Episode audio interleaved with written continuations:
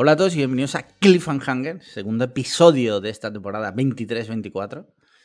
Y aquí estamos, una semana más, Marquino y yo. Yo y Marquino. ¿Cómo estás, Marquino? Quien quiera saberlo, que se vaya. Que se vaya a la. A la, a la, a la mierda. se vaya a la previa. Es que me estoy riendo de una cosa que ahora contaremos que sí. acaba de, que acaba de, de pasar. Eh, quien quiera saberlo, que escuche la previa. Sí, sí, sí, eso es. Y. Solo adelantaré una cosa. Bueno, para quien lo esté escuchando, tengo eh, por hacer el bait. Eh, tengo semana laboral de cuatro días uh -huh. en mi nueva empresa. Y quien quiera saber cómo va la vaina, que lo escuche en la previa, en la que, previa. Se haga, que se haga mecenas. Correcto. Que se haga mecenas y que escuche la previa. Porque ahí voy pelos y señales y explico un poco más cómo va la vaina. Así es. Así es. Muy bien, muy bien. Pues eh, aquí estamos con un invitado de honor, que no es otro que el mismísimo, el mismísimo Paco. Paco, que ha salido de, de, su ataúd.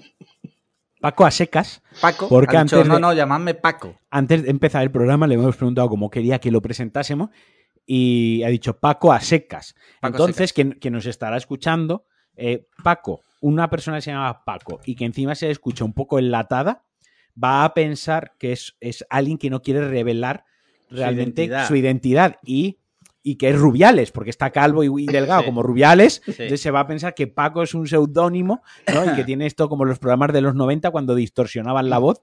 Entonces, en vuestra mente, Paco puede ser quien vosotros quisierais que estuviese hoy en el programa. Porque nadie quiere que esté Paco el, el de Best en el programa. Entonces, Sí. en la mente podéis imaginar quién, el invitado que vosotros queréis. No obstante, no obstante, este Paco no es la primera vez que viene, eso ya os dará una pista. Eh, ya ha venido. eh, ¿Cuántas veces ha venido? ¿Una o dos? Eh, dos, una con Moguey y otra con, Vale. con De Vuelta. Entonces, esas tres con esta. tres No, claro, con esta tres. Joder. Vale, vale, vale. Muy bien, eh, Paco, ¿qué tal? ¿Cómo estás? Muy bien. Bienvenido, bienvenido. Eh, a pasártelo bien. Exacto. Hoy viene, a- como dicen en el hormiguero, hoy viene, No, por favor. ¿cómo lo dicen ahí en el hormiguero? Hoy viene a divertirse. O viene a divertirse. Eso, Osama Bin Laden, ¿no? Hoy viene a divertirse eh, Adolfo Hitler, ¿no? Pues eso, hoy viene a divertirse Paco de Best. Bueno, Paco, ¿qué tal? ¿Cómo estás? Muy bien, muy bien. ¿Estás contento de haber venido? Sí, mucho. Encantado Muy siempre de estar con vosotros. Muy bien, pues bueno, hoy, vamos, no vamos a hablar así como de nada muy particular con Paco, simplemente una charla eh, amena, Distendida. distendida. Y, pero bueno, nos apetecía que viniera, eh, ya que bueno, dentro de poco se cumplirán 100 años de su nacimiento y queríamos celebrarlo como Dios manda, porque puede ser la última. Hay que disfrutar cada día con Paco porque cada día puede ser el último. Eh, y bueno, pues, eh, ¿qué os parece? Sí, como cada semana, eh, respondemos las preguntas de nuestros mecenas. Ya sabéis, y si no lo sabéis, yo os lo cuento porque es la primera vez que nos escucháis. Nuestros mecenas, entre todas las ventajas, todas las cosas que tienen incluido en su, en su suscripción, por decirlo de alguna forma, está la de enviarnos preguntas que nosotros gustosamente responderemos aquí. ¿Vale? Eh, así que, sin más dilación, mira, tengo aquí una pregunta de Javier. Otro igual, Javier, a secas, Javier. Dice, saludos, araganes del podcasting. Mi pregunta Patek Philippe de hoy tiene que ver con los epítetos de los personajes. Por ejemplo, Conan el Bárbaro o Simón Bolívar el Libertador, que seguro que como bolivarianos que sois conoceréis muy bien. Dice, ¿qué epíteto creéis que mereceríais cada uno de vosotros y por qué? Por supuesto, podéis atribuiros uno y también atribuírselo al otro. Si hay un invitado, por supuesto, puede añadirse al animoso debate. Expropiese. Bueno, yo tengo claro que Paco, obviamente, es Paco the best. Eso sí, eso no hay O sea, ninguna duda. Paco, en- best. caso de que estemos hablando en español, pues Francisco el mejor. y. Pero claro, yo pensar en uno para mí lo veo complicado, ¿no? No sé, ¿A vosotros se os ocurre? Bueno, en el caso de eh, Paco, se- el suyo se lo puso él, de hecho. A- Alex Liam, eh, ¿cómo es? Hacedor de tareas. ¿no? Hacedor de Eh, tareas, sí, hostia, esa es buena, sí, sí. A- Alex Sí. el procrastinador. Joder, una de las cosas que mejor llevo de la baja Es, procrastinar. No, no, no tener que hacer las tareas. No tener Vale, que hacer vale. las tareas, lo, lo que más odio en mi trabajo. Sí. Eh, ¿qué, se os ocurre? A ver, contadme, Marquino. ¿Marquino el destructor o Marquino el. Marquino el magnánimo. El magnánimo. Por supuesto. el empático, el empático. El empático, claro. O sea, esa buena. Una persona magnánima, ¿no? Es una persona empática, generosa, ¿no? Que, que, alguien grande. Algo así, sí, sí. Marquino el empático. El Marquino el empático. Vale, vale, Alejandro Magno, claro. Sí, sí, sí. Muy bien, muy bien, muy bien. Eh, Paco, ¿qué se te ocurre a ti, para ti? No, yo ya, ya me lo puse. The best. Claro, es que eso ya es, insuperable. Ya después de eso no. ¿Cómo se, cómo se te ocurre eh, ponerte Paco The best? Pues eso fue. ¿en, qué, cabeza cabe? si eso fue con la quedada que íbamos a hacer ahí, que hicimos en Málaga, la primera quedada, que había que hacer la lista y poniéndola en el grupo. Y yo lo puse a ver, era un troleo puro y duro. Lo que pasa es que el cabrón de Anguero empezó a hacer stickers y memes y, ¿sabes? Y la cosa ya se salió de... De madre. Y ya se ha quedado el, el sobrenombre este de Paco de Best. El Paco de Best. En, su casa va, en su casa va todo chulo diciendo a mí me llaman The Best, ¿sabes? No, ese, el meme este de que sale un tío en una fiesta y pone, ellos no saben que, ¿sabes cuál te digo? Sí, sí, sí. ellos no saben que me estoy cagando, ¿no? Pues en el caso de Paco es, ellos no saben que en, en, la, intimidad, en la intimidad soy The Best. Igual. está la gente en la fiesta, no saben que ahí está Paco The Best. Sí, sí. Pues yo pensando, no se me ocurre ninguno. Yo sé. Sería Alex Liam, el eneatipo 6. Sí, el gracioso, ¿no? claro, es, la persona más graciosa. Soy la persona más graciosa que yo conozco. A ver si, a ver si yo es el empático y tú no vas a ser el gracioso. Sí, sí, es cierto. Yo soy la persona más graciosa que conozco. Es verdad. Eh, vale, vale, pues yo creo que con esto ya no hemos respondido. A Javier. A Javier, mira, Paco Casado, otro Paco, dice: Buenas tardes, queridos. Dice, ¿os acordáis cuál fue la primera película que visteis en el cine cuando niños? Igualmente, tranquilo, vamos, espera. Dice, igualmente me gustaría saber qué sintió vuestro invitado de aquel 28 de diciembre de 1889 en la proyección del tren llegando a la estación. ¿Fue tan impactante como se cuenta o ella estaba curado de espanto tras las pinturas de Altamira? Un abrazo a los tres. Hostia. A ver, empieza tú, ¿qué te acuerdas? Eh, Marquino? Yo, fue Las Tortugas Ninja 2, tío. Hostia. En los, en los cines ABC Martín. Es que recuerdo perfectamente los cines y todo, tío. Eh, esa fue la primera peli que, vi, sí, sí. Sí, sí, sí. Muy bien, muy bien. ¿Y tú, Paco de Best? Pues yo me acuerdo, era en un cine de verano, ir con mis padres y varios amigos de mis padres pero yo era un crío, te hablo, a lo mejor tendría 4 o 5 años o 6, o sea, muy, muy pequeño. Y recuerdo estar en el patio de butacas, en el pasillo, con unos juguetes, eh, con unos camiones, unos coches allí. A mí no me interesaba la película nada, ¿no? Pero eh, recuerdo perfectamente la peli que era porque una de las veces que se me ocurrió mirar la pantalla, me llevé un susto que tuve pesadillas días y días con ese susto. A ver si os suena la escena en Tiburón, la de Spielberg. Sí, sí. Eh, hay una escena que se sumerge el oceanógrafo a buscar eh, los restos de un barco hundido. No sé si os acordáis que hay como una especie en el casco del barco, hay un agujero y por ese agujero aparece la cabeza del pescador. Sí, ¿Os suena esa escena? Sí, sí, sí, sí, sí. Pues esa escena tal cual fue cuando levanté la mirada y, veo esa cabeza aparecer ahí a través del agujero. Te giraste vivo. Me cagué vivo y tuve pesadillas varios días, tal cual. Ese es el primer recuerdo que tengo yo de haber ido al cine de peque y quizás de ahí me venga mi pasión por Spielberg. Es una, teoría que se me ocurre, ¿sabes? Sí, sí, sí. El trauma que se me quedó. que no se te ocurran más, no es necesario. Yo no, no recuerdo la primera, pero sí te puedo decir que si no fue la primera, fue la segunda, fue Bambi en Multicines Victoria, que ya no existe en Málaga. Eh, sí. Bambi, muy bien. Bambi, Bambi, sí, sí, sí cuando en el centro de Málaga había tres cines, ahora ya solo queda uno y de forma súper residual, pero en el centro de Málaga había tres, estaba el Albeniz, el Astoria y el Victoria. Y en el Victoria fuimos a ver Bambi. Luego también tengo un recuerdo súper nítido del, día que fui a ver Aladdin. También. Eso ya bastante posterior. Y, y sí, sí. Y ya está. Ya está. Creo, no sé si la primera, pero bueno, es el primer recuerdo que me viene. Así que eso es, chavales. Muy bien, mira, eh, Adrián dice, buenas tardes, mi pregunta va dirigida a Pacoramix. Dice, antes de nada, quería pedirle disculpas por las constantes bromas sobre su incalculable edad.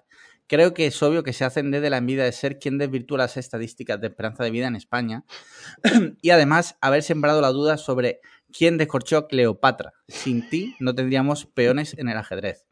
Gracias por aguantar siempre estoicamente, como no podía ser de otra manera, vaya, porque el pesimismo de Schopenhauer ya te pilló muy mayor. No, mi pregunta no es sobre el secreto de tu eterna senectud, ni de si alguna vez te has intoxicado con los vapores del limpiacristales con el que abrillantan la vitrina en la que te exponen es más prosaica. Hostia, eh, buena, buena. Dice, ¿cómo es realmente un día en tu rutina? Me refiero. Ya sé que en tu caso no es exagerado decir que son una micronésima parte de la vida y por tanto insignificantes, pero ¿comprendes que nos llame la atención que sortees jeringuillas en descampados al trote, trabajes, lo por entre comillas, juegues y veas la trilogía del padrino a diario? Muchas gracias, mi vetustísimo amigo. ¿Cómo es un día en la vida de Paco de Best? Pues muy, muy corriente, muy, vamos, nada extraordinario. Eh, bueno, empieza. ¿Suena el despertador a qué hora? Déjate de rollo, exacto. No, no, suena el despertador. Eh, me despierto solo sobre cinco y media, seis como muy Ah, no, no tienes no tiene despertador. Esa es la verdadera libertad del hombre. Se me abre el ojo, o sea, es que tengo ese ritmo de sueño y que creo, que alguna vez os lo he dicho, se me quedó tocado con mis hijos, que eran muy mal durmientes y ya el ritmo del sueño me lo destrozaron y yo normalmente cinco y media, seis como muy tarde estoy despierto. Entonces vale. me levanto, me tomo un café y me voy a entrenar a una horita de correr por el monte, como decís vosotros. Suelen ser sobre 10 kilómetros me salen, vuelvo, desayuno. Normalmente lo que hago es, eh, me voy al trabajo, dependiendo si tengo turno por la mañana, por la tarde, depende. Eh, y luego eh, por la tarde, si tengo, normalmente si es turno de mañana, estoy hasta las 2, 2 y media, vuelvo a casa, como, eh, luego de comer dos horitas de consola, que es lo que suelo hacer. No falla eso, ¿no? Sí, después de comer la consola siempre, Correr y la partidita a la Play, eso no falla todos los días. Y nada, y el resto de la tarde, pues con los peques, pues bajo con mi hija al parque o pues yo qué sé. Literalmente mentira, vale. Pero claro, eh, cuando trabajas por la tarde entiendo que tienes más tiempo libre para ti, ¿no? Y quizás, eh, porque claro, por la, por la mañana. Hay dos días a la semana que tengo las mañanas libres y ahí en casa, pues sí que aprovecho más para, pues más ocio. Eh, lo que habláis vosotros de ver series, alguna peli, más consola, eh, pues sí. Esas mañanas las aprovecho más porque estoy solo en casa, ¿sabes? Aparte de esto. Limpiar y eso no, o sea, tu ocio. Y ya limpiar y eso, pues ya tu mujer. No, la mañana, cuando llegue de trabajar. Las mañanas estas que estoy en casa también hago la comida, saco al perro, ah, pues todas las rutinas de la, del hogar, digamos. Sí. Vale, vale, vale. Joder, ¿quién, pudiera, la verdad? También te, digo, también te digo que lugo a las 9 de la noche estoy que me caigo de sueño. Y a las 10 claro, estoy es, normal, claro, vamos a ver. Te levanta a las 5 y media. Mm. Sí. Vale, oye, pues eh, muy bien. Tu rutina. ¿A qué, hora, te sueles despertar tú, Alex? No ahora, no ahora que estás en, este periodo. ¿A qué hora te solías levantar? A las 7. De lunes a viernes a las 7. ¿Con alarma? Sí, sí, yo con alarma. Sí. ¿Con snoozer en la alarma? No, nunca. O sea, yo suena la alarma y me levanto. O sea, no soy de estos que tienen ocho alarmas, no. O sea, yo suena la alarma y además siempre he sido muy como Nunca ha sido de remolonear. O sea, yo soy una alarma, me levanto. Punto. O sea, acepto la, acepto la vida, o sea, hay que levantarse, me levanto. Hay que levantarse, cuanto antes, como, como, una, tirita, ¿no? Sí, sí. Cuanto antes te levantes, antes empieza el día y, menos duele. A, mí me suele, a mí me suele sonar la alarma cagando. Ah, o sea, eh, tú ya te, has despertado de antes, ¿no? Yo si quisiese, no me yo me pongo alarma por paranoia porque me da miedo dormirme, pero sí que es cierto que el 99% de los días yo cancelo la alarma antes de que suene, la, desactivo porque eh, lo primero que hago es levantarme a cagar. Eso todos los días es, lo primero que hago es cagar. Cagar. Siempre es de, la cama, me levanto uh, directamente al baño. Y siempre suele ser, pues yo tengo puesto el despertador, lo tengo puesto eh, a las 7 de la mañana y siempre suele ser sobre las 6.50, 6.45, 6.55, pero en ese rango de ese cuarto de hora mi cuerpo se levanta solo. Eso es una putada, la gente que en, realidad no utilizamos alarma, porque ya digo, yo me la pongo por paranoia pura, pero casi ningún día la utilizo.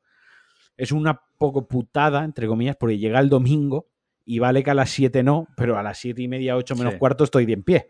Eh, no, no, es muy raro que yo duerma un domingo hasta las 12 del mediodía o hasta las 10 del mediodía o incluso un sábado, ¿no? Incluso el fin de semana vas un poco en piloto automático y más tarde de las 9 es difícil, difícil levantarse porque el cuerpo, el solo, aunque no esté la alarma, se despierta, ¿no? Un poco un poco la pega que tiene, pero se agradece muchas veces poder despertarte sin ruido de móvil ahí en la putísima oreja. O sea, eso sí, no, el, ayuda bastante. es súper desagradable. O sea, de las peores cosas que ha traído el mm. capitalismo ha sido trabajar y el despertador. despertar. De hecho, es lo que te decía, lo que decía Paco, despertarse, levantarse sin despertador es la auténtica libertad. O sea, me salió en un TikTok esto, que decía la diferencia entre un hombre rico y un hombre pobre es que el pobre siempre va a tener el despertador y el rico puede ser que no. En el caso de Paco de Bes, es rico en, salud. ¿Que fue Yados? fue Yados Fitness, sí. Yados Fitness. Yados, ¿cómo, ¿cómo, era cuando vino Nacho que había? O sea, Yados Fitness y Yados Profesor, algo así, ¿no? este fue Yados Profesor, sí. Sí, sí, sí. Muy bien, mira, eh, Nacho de Worst dice, pregunta videojueguil. Aparte de cualquiera desarrollado por From Software, ¿Cuál es el mejor juego tipo Souls que recomendáis? Bueno, esto, esto va con segundas, ¿no? Esto lo responde Paco. Lo de juego tipo Souls. Sí, sí. Es que yo tipo Souls, los que he jugado son los de From Software, ¿no? No he probado ninguno más, la verdad. Claro, es que, es que te está troleando. Ya. Por, por, lo de aquello que dijiste una vez de, de tipo Souls. Yo, tipo Souls, no, creo que no he jugado ninguno. Más allá de 10 minutos en casa Marquino al. Pero, ¿qué, ¿qué, qué, te pasa? ¿Qué te pasa a ti con los Souls, Alex? No, no, no, no me pasa nada. O sea, pero. ¿Qué, te pasa a ti? Dile, ¿qué te pasa a ti? para mí, los juegos. Eh, yo, para jugar un juego, por norma general, tiene. Digamos, hay dos tipos de juegos los que yo puedo jugar. Uno tiene que ser que tenga historia 100% y los tipos Souls, creo, tengo entendido que no suelen tener historia. Joder. Tienen un lore y tal, pero no es en sí, un... Eh, no es, no es, son muy crípticos y tal, pero historia tienen un huevo, ¿eh? Sí, sí, pero no al estilo como a lo que me gusta a mí. Sí, una historia más lineal, ¿no? Exacto, sí. Mm. Y ya juegos que a lo mejor pues que tienen un modo campaña, tipo pues el Call of Duty, eso también me gusta. O ya si no el FIFA. Esos son, digamos, los que yo juego. Entonces, los tipos Souls, que además tengo entendido que son complicados, son difíciles, no los juego básicamente porque me voy a frustrar y, me voy a cabrear y, Porque no te sale los huevos. Y bueno, eso aparte. tampoco no hace falta más justificación. No, no, no. Pero explico, explico los motivos. O sea, lo respeto y me parece genial cuando leo que disfrutáis a muerte de esos juegos. Digo, joder, que no es que no, no envidia, ¿no? Pero digo, coño, qué guay que, que, os guste tanto y que lo disfrutéis, ¿no? no consigo yo empatizar con esos juegos por norma general. El de hecho, cuando estoy jugando en casa Marquino, digo, a ver, yo para 10 minutos sí, pero yo no me voy a viciar aquí 4 horas, ¿sabes? Mientras que ahora, por ejemplo, estoy jugando al Red Dead 2 y es que es lo que me gusta. y a veces que te olvidas que tienes hasta una hija ahora, sí, que estás metido en el juego, ¿no? Digo, joder, sigue viva, ¿sabes? Sigue respirando. No, pero tienes razón en lo de frustrarse y enfadarse, porque a mí, aunque me encantan esos juegos, también me pasa, ¿eh? Yo me he enfadado y me frustro mucho cuando me atasco con un boss y tal. Pero lo que yo he descubierto con estos juegos es que te ayudan a gestionar esa frustración y ese enfado, ya. ¿sabes? Ya, ya, sí, sí, no, sí, sí, no te digo que no. Pero, yo, por ejemplo, aprenda otro, ¿no? Claro, yo, por ejemplo, prefiero gestionar eso, por ejemplo, en el FIFA, cuando juegas un partido, ¿vale? Tú te puedes frustrar ese partido durante 15 minutos a los 15 minutos es otro partido distinto, es otra historia, ¿sabes? Mientras que en esos juegos, si te atrancas en un sitio, por, tengo entendido, hasta que no te lo pasas no puedes continuar, ¿no? Entonces yo más o menos, más o menos. Le voy a pegar una patada a la consola y, como que no. O sea, o voy a quitar el juego directamente, ¿sabes? Entonces, oye, respeto absoluto y, y lo que os digo, me alegro mucho que lo disfrutéis, simplemente que no, de hecho, me, bajé la, demo esta del Life of, Life of P, ¿no? Que es tipo Souls. Sí, Digo, ah, venga, voy a probarlo, tal, no sé qué. O sea, cinco minutos. A cuanto me mantaron dos veces, digo, mira, el puto Pinocho este de los cojones, que se meta la nariz por el culo, ¿sabes? paso, paso. Ay, este, este, man está mal. Bueno, ¿qué más? ¿Qué tenemos por ahí? Mira, Carlos Sánchez dice, pregunta Panzón. Dice, esta semana una ilustre mecena de este santo podcast me ha cancelado un planazo para probar una de las mejores burgers de España porque ha quedado para mojar el churro. Mi pregunta para Cliffhanger y nuestro ilustre invitado es la siguiente. ¿Vosotros qué elegiríais? ¿Una sesión de sexo inolvidable que satisfaga vuestros fetiches más ocultos o comer con los colegas en vuestro restaurante favorito? No vale decir que no son excluyentes, mojaos y decir qué preferís y dad detalles sobre cómo sería la bacanal elegida. A ver, es complicado. O sea, depende del tiempo que lleves sin, sin mojar el churro. Por lo menos yo lo veo así. Si lleva mucho tiempo y de verdad son tus amigos, pues le dices, mira, lo siento, chavales, pero, o sea, el, cuerpo. Yo me he visto en esas. Yo me he visto en esas. ¿Y tú qué has hecho? ¿Qué has hecho en esa ocasión? Yo he dejado plantados a mis amigos. Claro. Pero cero dudas. Sí. Si son amigos lo entenderán. La hamburguesa siempre va a estar ahí. La hamburguesa siempre va a estar ahí. Y si de amigo bueno, lo va a entender. Ya está, solo en matemática es a uno más uno más uno, dos y ya está. Claro. Sí, ¿Y no, tú, Paco? No, hay debate aquí, yo estoy como Marquino, vamos, no. Vale. Sí. Yo ya te digo, o sea, si es. Eh, quiero decir, si, si, la diferencia. Claro, dicho mojar el churro, entiendo que es una cita así, rollo Tinder o algo de eso. Entonces, entiendo que ahí hay que ir sí o sí. Que no es que sea plantar a tus colegas porque ahora vas a ir con tu novia o tu pareja a otra cosa y plantar a tus colegas. Eso ya lo veo un poco más feo. Si es, eh, estamos hablando de una cita que te ha surgido y opciones altas de mojar el churro después de un tiempo, o sea, yo soy tu amigo y yo te llevo con la tía esa, ¿sabes? Te recojo en el coche y te llevo y te espero abajo. O sea, me espero los 40 segundos que vas a tardar, ¿sabes? y luego nos vamos a comer la hamburguesa. Ahí está. Pero lo importante es que el, el churro sea mojado. Sí, sí. Yo lo veo así. Menudo nivel se está quedando hoy aquí. Nivel Rubiales. Este es el, podcast prohibido por Rubiales. Este es el podcast que ni siquiera Rubiales. Se atrevería, ¿no? Se atrevería a escuchar, sí. Mira, ya por último, Dave Diot dice: Muy buenas, amiguitos, tiempo A. Primero de todo, enhorabuena a la familia Liam. Os deseo largas lunas y mucha salud y felicidad. Os lo merecéis. Muchas gracias, eh, Dave. Es una alegría, una alegría teneros de vuelta otra temporada más. Por todo esto, Hoy libras, Alex. Y mi pregunta va para Marquino. Dame la receta de tu arroz negro, truán. Sin más, muchísimos, muchito, o sea, vale, muchitos besitos de caramelito en sendas barbitas. Este tío está mal, este hombre. Eh, receta del arroz negro, te piden El arroz negro no tiene, es que no tiene ningún misterio. O sea, primero se le hace ahí. Pero eso no tiene misterio para ti que eres valenciano, que lo llevas en el ADN. Pero es que la gente con los arroces yo voy a dar la receta, ¿vale? Pero el tema del arroz en sí y las paellas en concreto, un poco más en particular, es que aquí hay dos puntos. Una cosa está la receta para que el sabor esté bueno y luego está el tema de que el arroz se quede, puede, de la paella tenga un dedito de arroz, de que se quede en su punto, que no se quede seca ni demasiado melosa, ¿no? Que, que eso no se puede trasladar diciéndote en una receta cómo hacerlo. Eso es tener mano, eso es tener experiencia y eso, y haberlo hecho muchas veces. Y haber hecho muchísimas paellas y, y aún así yo meto la pata muchas veces y no se me queda el arroz como a mí me gustaría. Pero un arroz negro no tiene mayor misterio, pues que primero le haces un, le, le, sofríes un poco el, el, marisco que vayas a utilizar, ¿no? En mi caso, pues a mí me gusta mucho hacerla de, de sepionet, de sepia pequeña, y de, y de calamar, algo así, ¿no? Sepia y calamar, lo sofríes un poquito, eh, le metes eh, cebolla muy finita, muy cortada, muy pequeña, eh, sofríes pues con la cebolla, un diente de ajo o dos, depende de lo grande que vaya a ser la paella, también bien picado, tomate triturado, un poco de pimentón y con eso todo eso lo haces un sofrito y echas el arroz y el arroz lo sofríes junto en crudo, digamos, el arroz sin cocer lo, sofríes. Lo con... Sí, correcto y luego le echas la tinta de calamar. La tinta es muy importante sofreírla también para evitar intoxicaciones bastante tóxicas si te la tomas en, en crudo, ¿no? Y cuando ya se ha quedado todo el arroz bien negro, eh, ya se ha impregnado toda la tinta, se ha repartido bien por todos los ingredientes, pues ya le echas un fumet, que es lo que viene siendo un caldo de pescado, o sea, es decir, aunque sea de tetrabic, da igual, le echas un caldo de pescado y ya esperas pues los 15-20 minutos de rigor de, del arroz, pues ya si es arroz bomba o es arroz alargado o el arroz que sea de, de pues, denominación de origen de la albufera, lo que sea, pues entre 15-20 minutos ya la dejas reducir y que se acabe. ¿Que te gusta socarrat?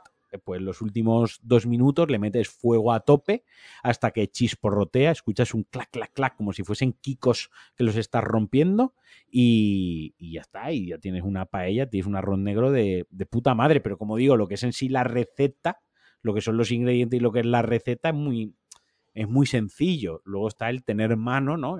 pues lo que tú dices, haber hecho muchísima para que se quede el arroz en su punto. Yo el único consejo que le voy a dar, teniendo en cuenta que, bueno, la, evidentemente Marquino es el chef aquí, pero te diría que las primeras veces eh, no te flipes con los caldos y hagas tú el caldo. O sea, si es tu primer o segundo arroz, compra el, tarro de Trabric, ya tendrás tiempo, en, cuando ya el arroz te salga bien, pues ya el siguiente paso es haz tú el caldo. O sea, no te flipes el primer no vayas a estar 12 horas haciendo un fumet con cabeza de pescado, rapas y, tal, para luego hacer un arroz de mierda. O sea, no, no, para eso compra el, caldo este de 2.50 o, o de 3 euros del supermercado, que está de puta madre para este tipo de cosas, para salir del paso y para hacer muchas cosas, y ya está, que seguramente les haya salido mejor que a ti. Claro, y cuando ya el arroz te salga perfecto, ya el siguiente paso es el caldo. Ahí está, claro, sí, sí. sí. Igual Muy bien. Que, igual que una cosa, si no te, y esto no va de coña, esto se aplica a casi cualquier receta del mundo, diría yo que lo aplicase la gente. Si es la primera vez que vas a hacer un arroz negro, no compres el mejor marisco. ¿Vale? No, no, lo, no, lo, hagas.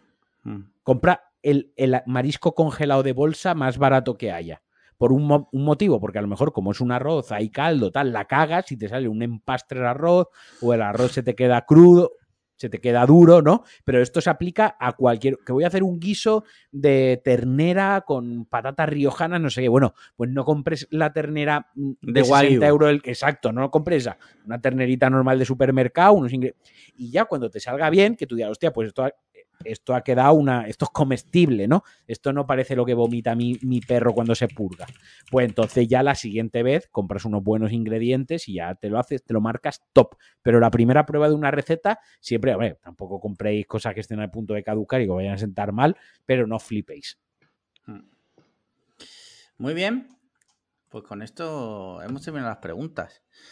Eh, vamos, vamos a hablar eh, bueno, sois los dos de la comunidad ah, valenciana. Anema, a hablar. Podemos eh, hacer el podcast si queréis ahora en valenciano ya. Podríamos yo me lo invento, yo me lo invento. Sí, sí.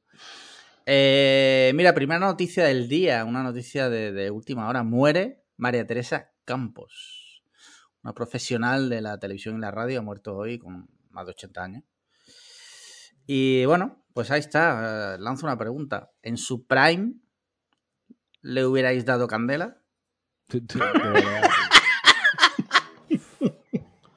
Yo sí. ¿Tú sí? Fuera careta, ¿no? No me escondo. Hombre, ahora, ahora ya en serio, a la madre, bueno, pues para mí, María Teresa Campos, yo siempre la recuerdo, para mí siempre ha sido como una mujer mayor, entonces nunca la he visto con esos ojos. Pero sí tengo que decir que Terelu en su día sí tuvo un prime bastante bastante top. Cuando estaba con el torero aquel, ¿no? ¿Puede ser? Eh, bueno, cuando estuvo también con Pipi Estrada en su día, sí, sí. Tío, que ha fallecido una mujer. Ya, bueno, pero el, mundo sigue girando. O sea, eh, ha fallecido una mujer y el amigo de Carlos Sánchez, que no voy a decir su nombre, lo ha dejado tirado para ir a meterla en caliente. Quiero decir, el mundo. O eso, o eso le ha dicho. O eso lo ha dicho. O igual se quedó solo en casa y solo quería hacerse el chulo. Sí, sí, sí. Eh, no, era en serio, joder, pues nada, muerto. Eh, he visto hoy que eh, Alessandro Lecchio, que claro, el, nivel es el que es, ¿no? Pero ha dicho como que, que no, dice, la, reina de las mañanas no ha muerto, la reina de la mañana es Ana Rosa Quintana, que lleva 20 años siendo, que es como, o sea, a ver, no había días para, ¿sabes? Para reivindicar a tu jefa, que lo tienes que hacer el día que ha muerto María Teresa Campos, ¿no? Sí, sí. Yo tengo que decir que en su día, cuando me ponía malo y me quedaba en casa, muchas mañanas, al final te quedabas viendo María Teresa Campos porque era lo que había en la tele. Es que fue, yo creo que fue un poco pionera en las tertulias estas políticas de la mañana y tal. sí, empezó con, con, este, con Jesús Hermida, creo que empezó. Sí, eso fue por la tarde, pero luego el programa que hacía ahí allá. Sí, sí, de las mañanas de. esas tertulias, me acuerdo del Adrián Sens este, que el hombre aquel se ponía a gritar. Y... Yo creo que fue de las primeras que sacó este tema de las tertulias políticas. Que a su vez eran todo copias de los magazines americanos, obviamente. Sí, sí, claro, claro, eso venía de allí. Pero sí, sí, sí, ahí estaba la mujer. Pues ya no está con nosotros. Eh, recordemos que su última relación fue con Bigote a Rosette. O sea que la mujer tenía estómago, ¿no? Muy bien, y hablando de, gente que muere, ayer también murió Steve Harwell, cantante de Smash Mouth. Eh, no sé si conocéis el grupo, imagino que sí. Y joder, a mí me ha dado pena porque eh, hay que reconocer que no es que fuera el mejor grupo del mundo, pero tenían dos o tres canciones, en mi opinión, bastante chulas, bastante disfrutonas, ¿no? No sé. Y además salía en la banda sonora de Shrek. Vamos, no, es Beethoven, pero bastante disfrutonas. Sí. Esto después de haber dicho le dabas candela. O sea, lo siguiente ya es utilizar e olvidona y cositas así. Le dabas candela a María Teresa Campos en su prime. O sea, eso se ha dicho aquí. se ha dicho. Eh, ha muerto el hombre con 56 años. Ya era joven, pobrecillo. Fallo hepático. un, un, desastre, un desastre. Pero bueno, la vida sigue, como decimos. ¿Y qué os parece si entramos directamente ya en, Barrena y es que, es que este domingo había prevista, según la AEMET, que es la, no sé lo que significa, pero son los que se encargan en el gobierno de la meteorología. Exactamente, AEMET, no sé qué significa, creo que es Arriba España en meteorología. E Agencia Estatal de Meteorología, no sé qué. Eh, sí. Alguna mierda así. Alguna cosa así. Eh, ellos lanzaron una alerta para la Comunidad de Madrid de que iba a haber unas lluvias que iban a ser históricas, o sea, el nivel de agua que iba a caer iba a ser histórico. Y, en base a eso, el gobierno de, Madrid lanzó una alerta a los móviles que ha sido, creo que la primera vez que se hace en España, que es una alerta que se manda, no es un SMS, no, no, es un MMS, no es nada de eso, es una alerta, es un mensaje como tal, pero que llega a todos los móviles que estén localizados dentro de un área concreta, ¿vale? y se envió una alerta que se le pedía a la gente, bueno, se le explicaba que había una situación de alerta importante y que por favor mm, que evitaran salir de casa. Hasta ahí, hasta ese instante, hasta todo normal. Hasta, ahí todo normal. Ya, obviamente, como todo lo que pasa en Madrid, porque en Madrid eh, pasa algo y ya pues da igual. Eh, me acuerdo un año cuando murió Leslie Nielsen, que ese día nevó en Madrid y me acuerdo que alguien, no recuerdo quién fue, que puso un tuit, dice, lo sentimos Lely Nielsen, está nevando en Madrid, o sea que ya lo tuyo ya no importa. ya no importa. y bueno, pues salió pardísima, salió pardísima porque eh, la gente se le ha ido la puta cabeza con la alerta. Bueno, para empezar, me sorprende que la gente no, supiera que existían esas alertas que, que, se envían. Y de hecho, mm. yo, yo lo sé porque hace unos años pasó que se mandó por error en Hawái una de alerta nuclear que también se lió parda, ahí, ahí entiendo que se líe parda, porque joder, tú imagínate que estás tan tranquilo y te envían una alerta de peligro nuclear, yo me cago, o sea, literalmente me cago en los pantalones. Pero me sorprende la reacción de la gente, o sea, ha sido... No, no, ha sido, ha sido eh, nivel... Hemos, leído, eh, salido cosas... Nivel, no se puede salir a la calle, me afeito y me rapo la cabeza a los cinco minutos. O sea, gente, o sea, eh, pero lo, que me ha sorprendido que ha sido gente de, no de un solo lado, he, leído gente de, los dos lados diciendo polladas, en plan de, eh, entiendo que la gente derecha, en plan de, pues no me van a decir a mí lo que tengo que hacer, ¿no? Yo saldré si quiero. Adelante, no te están prohibiendo salir, te han dicho, claro, te han recomendado que, no salgas. cuidado, aquí se juntaron dos cosas, ¿no?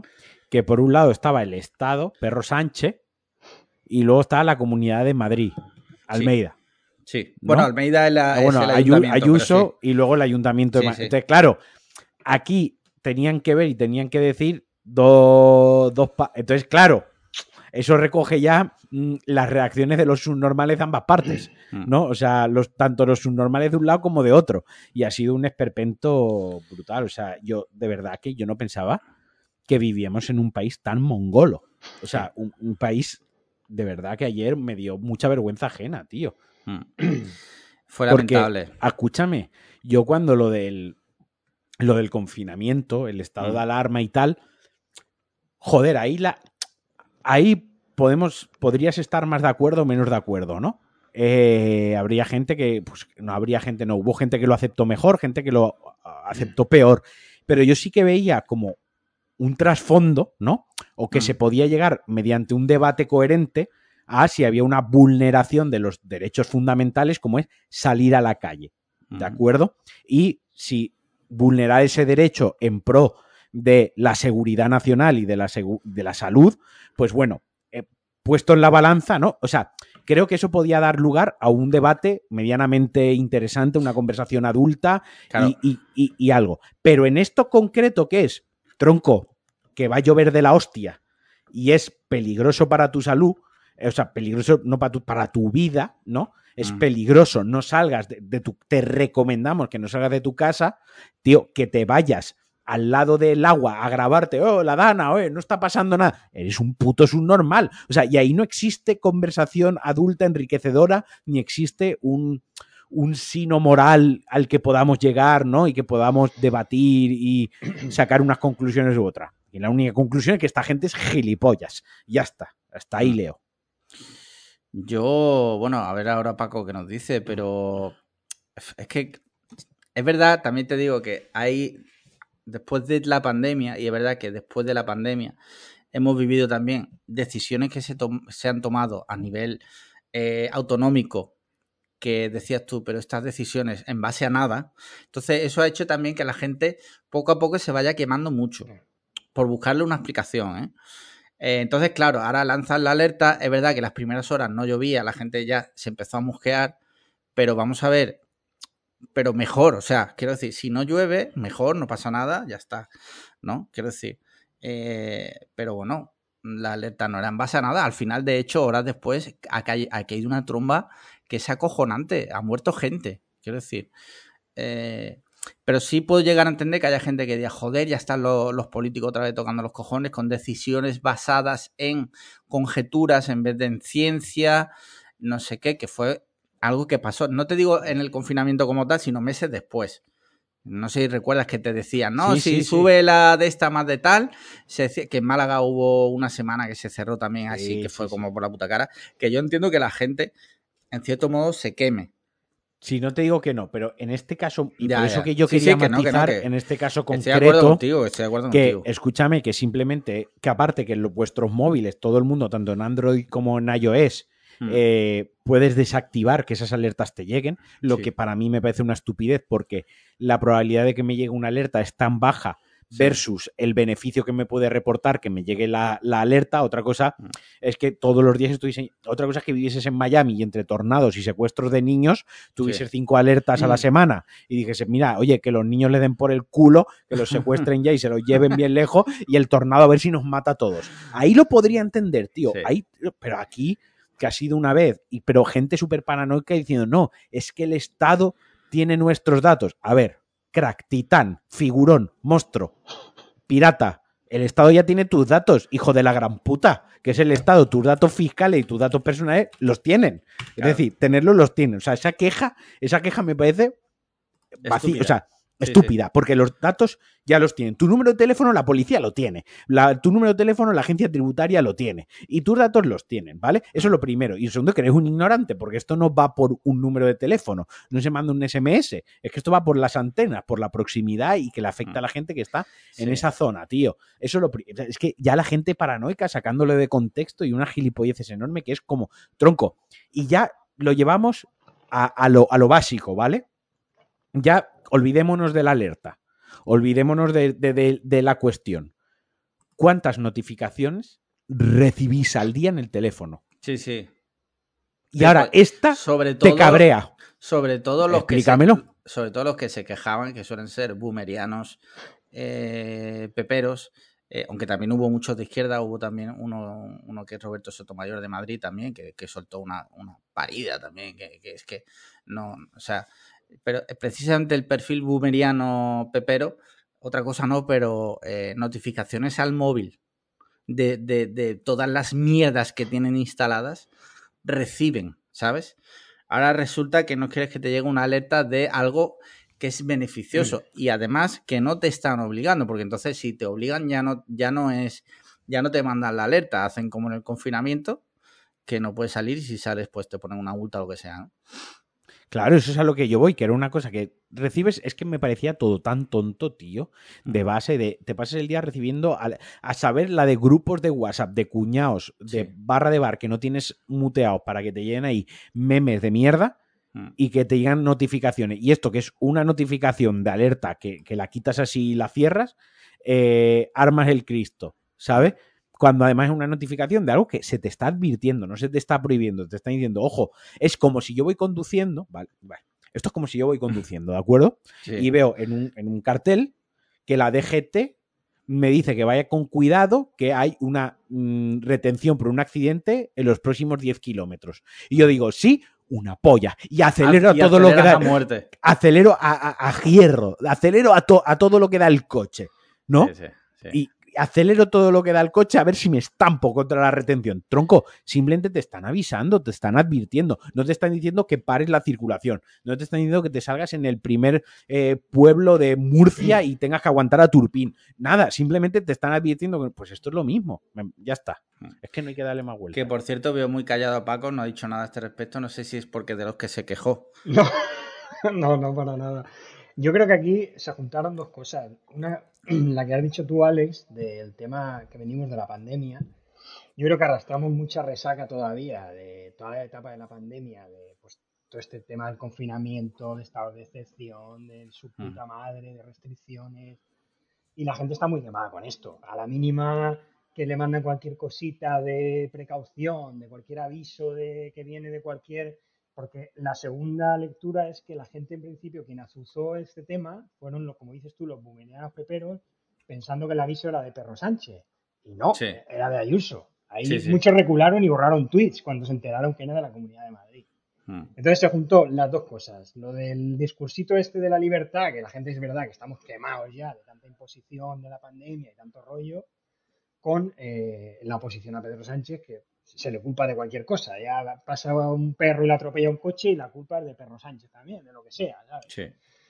Y claro, lo que tú dices, luego ya se montó un, Cristo de mente que se, empezó a meter ahí, como dices tú, gente de izquierda, de derecha, de, centro, de, de, todos lados, criticando. La gente se quejaba hasta del ruido que hacía la alarma, que les habían molestado ah, porque estaban comiendo en un restaurante con amigos y les había molestado el ruido de la alarma, pero dices, que es demencial esto, o sea, ya es eh, protestar por protestar, o sea, increíble. para, que, para que hoy, por ejemplo, haya tenido que salir Ayuso, que no es un ejemplo de moderación ni de, ¿no? ni de sentido común, todo lo contrario, es una ultra. Eh, y haya dicho, haya sido la que ha dicho las cosas, digamos, más sensatas de toda esta polémica, diciendo, oye, vale, esto es una jodienda tal, pero es que es necesario y si hay que mandar. Claro, es que, vamos a ver, e, es una herramienta. Ahora, podemos hablar si dentro de cinco años, de repente ahora utilizan esa herramienta para apoyadas. Entonces, joder, pues tremendo, me cago tremendo facto, escucha, tremendo facto eh, y take que ha soltado así Paco sin darnos cuenta, que lo diga Ayuso que es una ultra. Sí. O sea, ah, así. no, te lo parece que lo sea. A, a, mí me parece muchas cosas, pero yo solo quería, pero yo también digo muchas memes aquí todos los días. Eh, pero me ha llamado la atención cómo ha soltado el take ahí entre medias, ¿no? Como muy, muy bien deslizado. también para que se dé por el digo Giliano, que yo creo que nos sigue escuchando, seguro. ¿eh? ¿Tú crees? Sí, yo creo que sí. sí. ¿Tú crees? Maveriano. Maveriano, eso te iba a decir. ¿Tú crees que bajarse del F10 mientras va en el yo, va en el F16, ¿no? Eh, y va escuchando el podcast, ¿no? Sí. Para las maniobras. Y luego se pajea cuando rompe la barrera del sonido. No, hombre, no. Exacto. Hombre, no. Pues eso, que, lo que decía, ¿no? Que si de aquí a X años vemos que ahora de repente le cogen el gusto y empiezan a mandar alertas de, de cosas que dices tú, hostia, ya os estáis columpiando. Entiendo que hay un debate, pero cuando se ha usado, creo, creo, igual que me corrija algún oyente si me equivoco, pero creo que es la primera vez que se ha usado en España de forma eh, en, producción. no irónica. claro. Eh, no, veo la queja, quiero decir, pues ya está. Y, y, se ha usado bien porque se ha demostrado que luego cayó una tromba de agua acojonante y ha muerto gente. Entonces, pues, que esa es otra. Hubo gente que pese a todo, cogió el coche, cruzó ríos, eh, eh, no sé, la gente no, no sé a veces qué le pasa a la cabeza, ¿no? Eh, no sé si es tonta o, ingenua, es que no sé, no sé, O ambas. O ambas. Así que nada, yo por ahora, mm, bueno, pues si tienen que avisar por ahí, que avisen. Me parece ok, estoy de acuerdo. Que no le cojan el gustillo con tonterías, pero coño, no veo debate, sinceramente. La gente está lista papeles. Mira, tengo por aquí otra noticia y es que desaparece SEAT. La marca SEAT desaparece para siempre. Eh, todo, o sea, todo a partir de ahora Volkswagen, lo que es SEAT, se va a centrar única y exclusivamente en Cupra, que parece ser que funciona muy bien a nivel internacional. Y desaparece SEAT. Pero, porque ya cundió el pánico. Y eh, eh, yo he podido leer en Twitter información de primera mano de un, una persona que estuvo aquí en este podcast, que trabaja en Grupo Volkswagen, explicando la situación para que no cunda el pánico, es que no van a cerrar las fábricas de aquí de España, ni, ni la gente va a perder los trabajos, ni nada por el estilo. Se centrarán ahora en producir otros vehículos, pero por lo menos en España no se va a ir la gente a la calle. Que puedes decir que qué pena que se pierda una marca histórica en España. Bueno, pues sí, hasta ahí podemos estar de acuerdo, ¿no? Pero bueno, no sé, no sé cómo lo veis. Eh, ¿Erais fanáticos de SEAT? ¿Le tenéis especial cariño a la marca? Mm, no, la verdad. ¿Habéis tenido algún SEAT alguna vez? No. Joder. Yo tuve, mi primer coche fue un SEAT Córdoba, que era, que era de mi madre, pero lo compartía. Matrícula CB, o sea, Málaga, no sé qué, no sé cuánto, CB. Eh, calvo. CB, calvo. si la gente no, si la gente no se queda sin trabajo, quiere decir, eh, que, es la mayor, sería lo más lamentable, ¿no? Sería el, drama más grande de esto. Eh, dicho esto, echaré de menos, o echaremos de menos a esos cuñados que le decías SEAT y te decían eso de siempre estarás arreglando tonterías. Eso quiere decir SEAT. tú eres tonto. tú lo que eres es gilipollas. Tú eres un tonto ¿sabes? Hostia, nunca lo había escuchado. Yo tampoco, yo tampoco. Sí, sí, porque yo lo he escuchado muchísimo eso, que SEAT lo que significa es siempre está arreglando tonterías. y, a ti cuando te arreglan la puta cara, gilipollas. Pues yo tengo que decir que el SEAT Córdoba ese que tuvimos no, no recuerdo que, de, que diese problemas. Luego mi abuelo también tuvo un SEAT Ibiza negro, muy antiguo. O sea, te hablo de cuando yo era chico, modelos ya súper antiguos. Pero bueno, tengo que decir que, que los últimos coches que estaban haciendo no estaban mal sí que es verdad que, miré alguna vez los precios y me parecían excesivamente caros para ser un SEA. O sea, niveles de que no me gasto es un SEA. Lo siento mucho, pero así lo pienso. Así que nada, hablando de, hablando de vehículos, el otro día Chema Málaga propuso un tema, un tema de los mecenas, ¿vale? Que lo tengo por aquí. Si me dais un segundo, lo voy a buscar. Por cierto, no, eh, Marquino, no le han mandado el saludo a, Daniel, ¿no? ¿No se lo han mandado? No se lo han mandado. Un saludo a Daniel, que ya no es mecenas, que era OG y al parecer el tema Rubiales no le ha gustado cómo, lo abordamos. Eh, mea culpa, lo siento, mm, y se ha dado de baja. ¿Qué le vamos a hacer? Nos da penita, pero es lo que hay. Sí. Pero Este, este no participa en el grupo, ¿no? No me suena de nada, Daniel. Sí, sí. Luego, te, digo quién era. No, Paco, esto lo estábamos haciendo solo diciendo Daniel para no entrar en detalles y tal, cabrón. No, es que como has dicho UG, yo también soy de los UGs y no me suena de nada, vamos. No, es que, no escribía mucho, pero sí. Eh, No, lo encuentro, pero bueno, te lo digo de memoria. Básicamente, el tema que proponía Chema, hablando de coches, es que por primera vez en la historia, el primer coche más vendido en España es un coche chino es el MG. Espérate. Puso un enlace, obviamente, a. a. a su medio, pero ahora mismo no lo encuentro. Así que te leo el titular de Chataka Movilidad. Por primera vez en la historia, un coche chino. el de la competencia, Sí. un coche chino ha sido el más vendido del mes en España. Es solo un aviso. ¿Vale? El MG ZS, un coche que sale, eh, si no recuerdo mal, eh, creo que salía a partir de, sí, aquí está, a partir de 13.990 euros. Dices tú, o sea, yo, yo porque estoy siguiendo mucho el tema, porque me, me entretiene, y es que por ese precio, quiero decir, si obvias que es un coche chino de una marca nueva, es muy buen precio. Pero escúchame, eh, lo de los coches, yo el otro día lo hablaba con mi mecánico y tal, que hablamos mucho de motos y eso, y, están sacando motos chinas que, no están nada mal. O sea, sí, sí, no, no, no. Y volvemos a lo mismo. Eh, no están nada mal, no quiere decir que son las mejores. Quiere decir que, no, que para lo que pagas y lo que obtienes, pues está en esa línea, ¿no? Sí.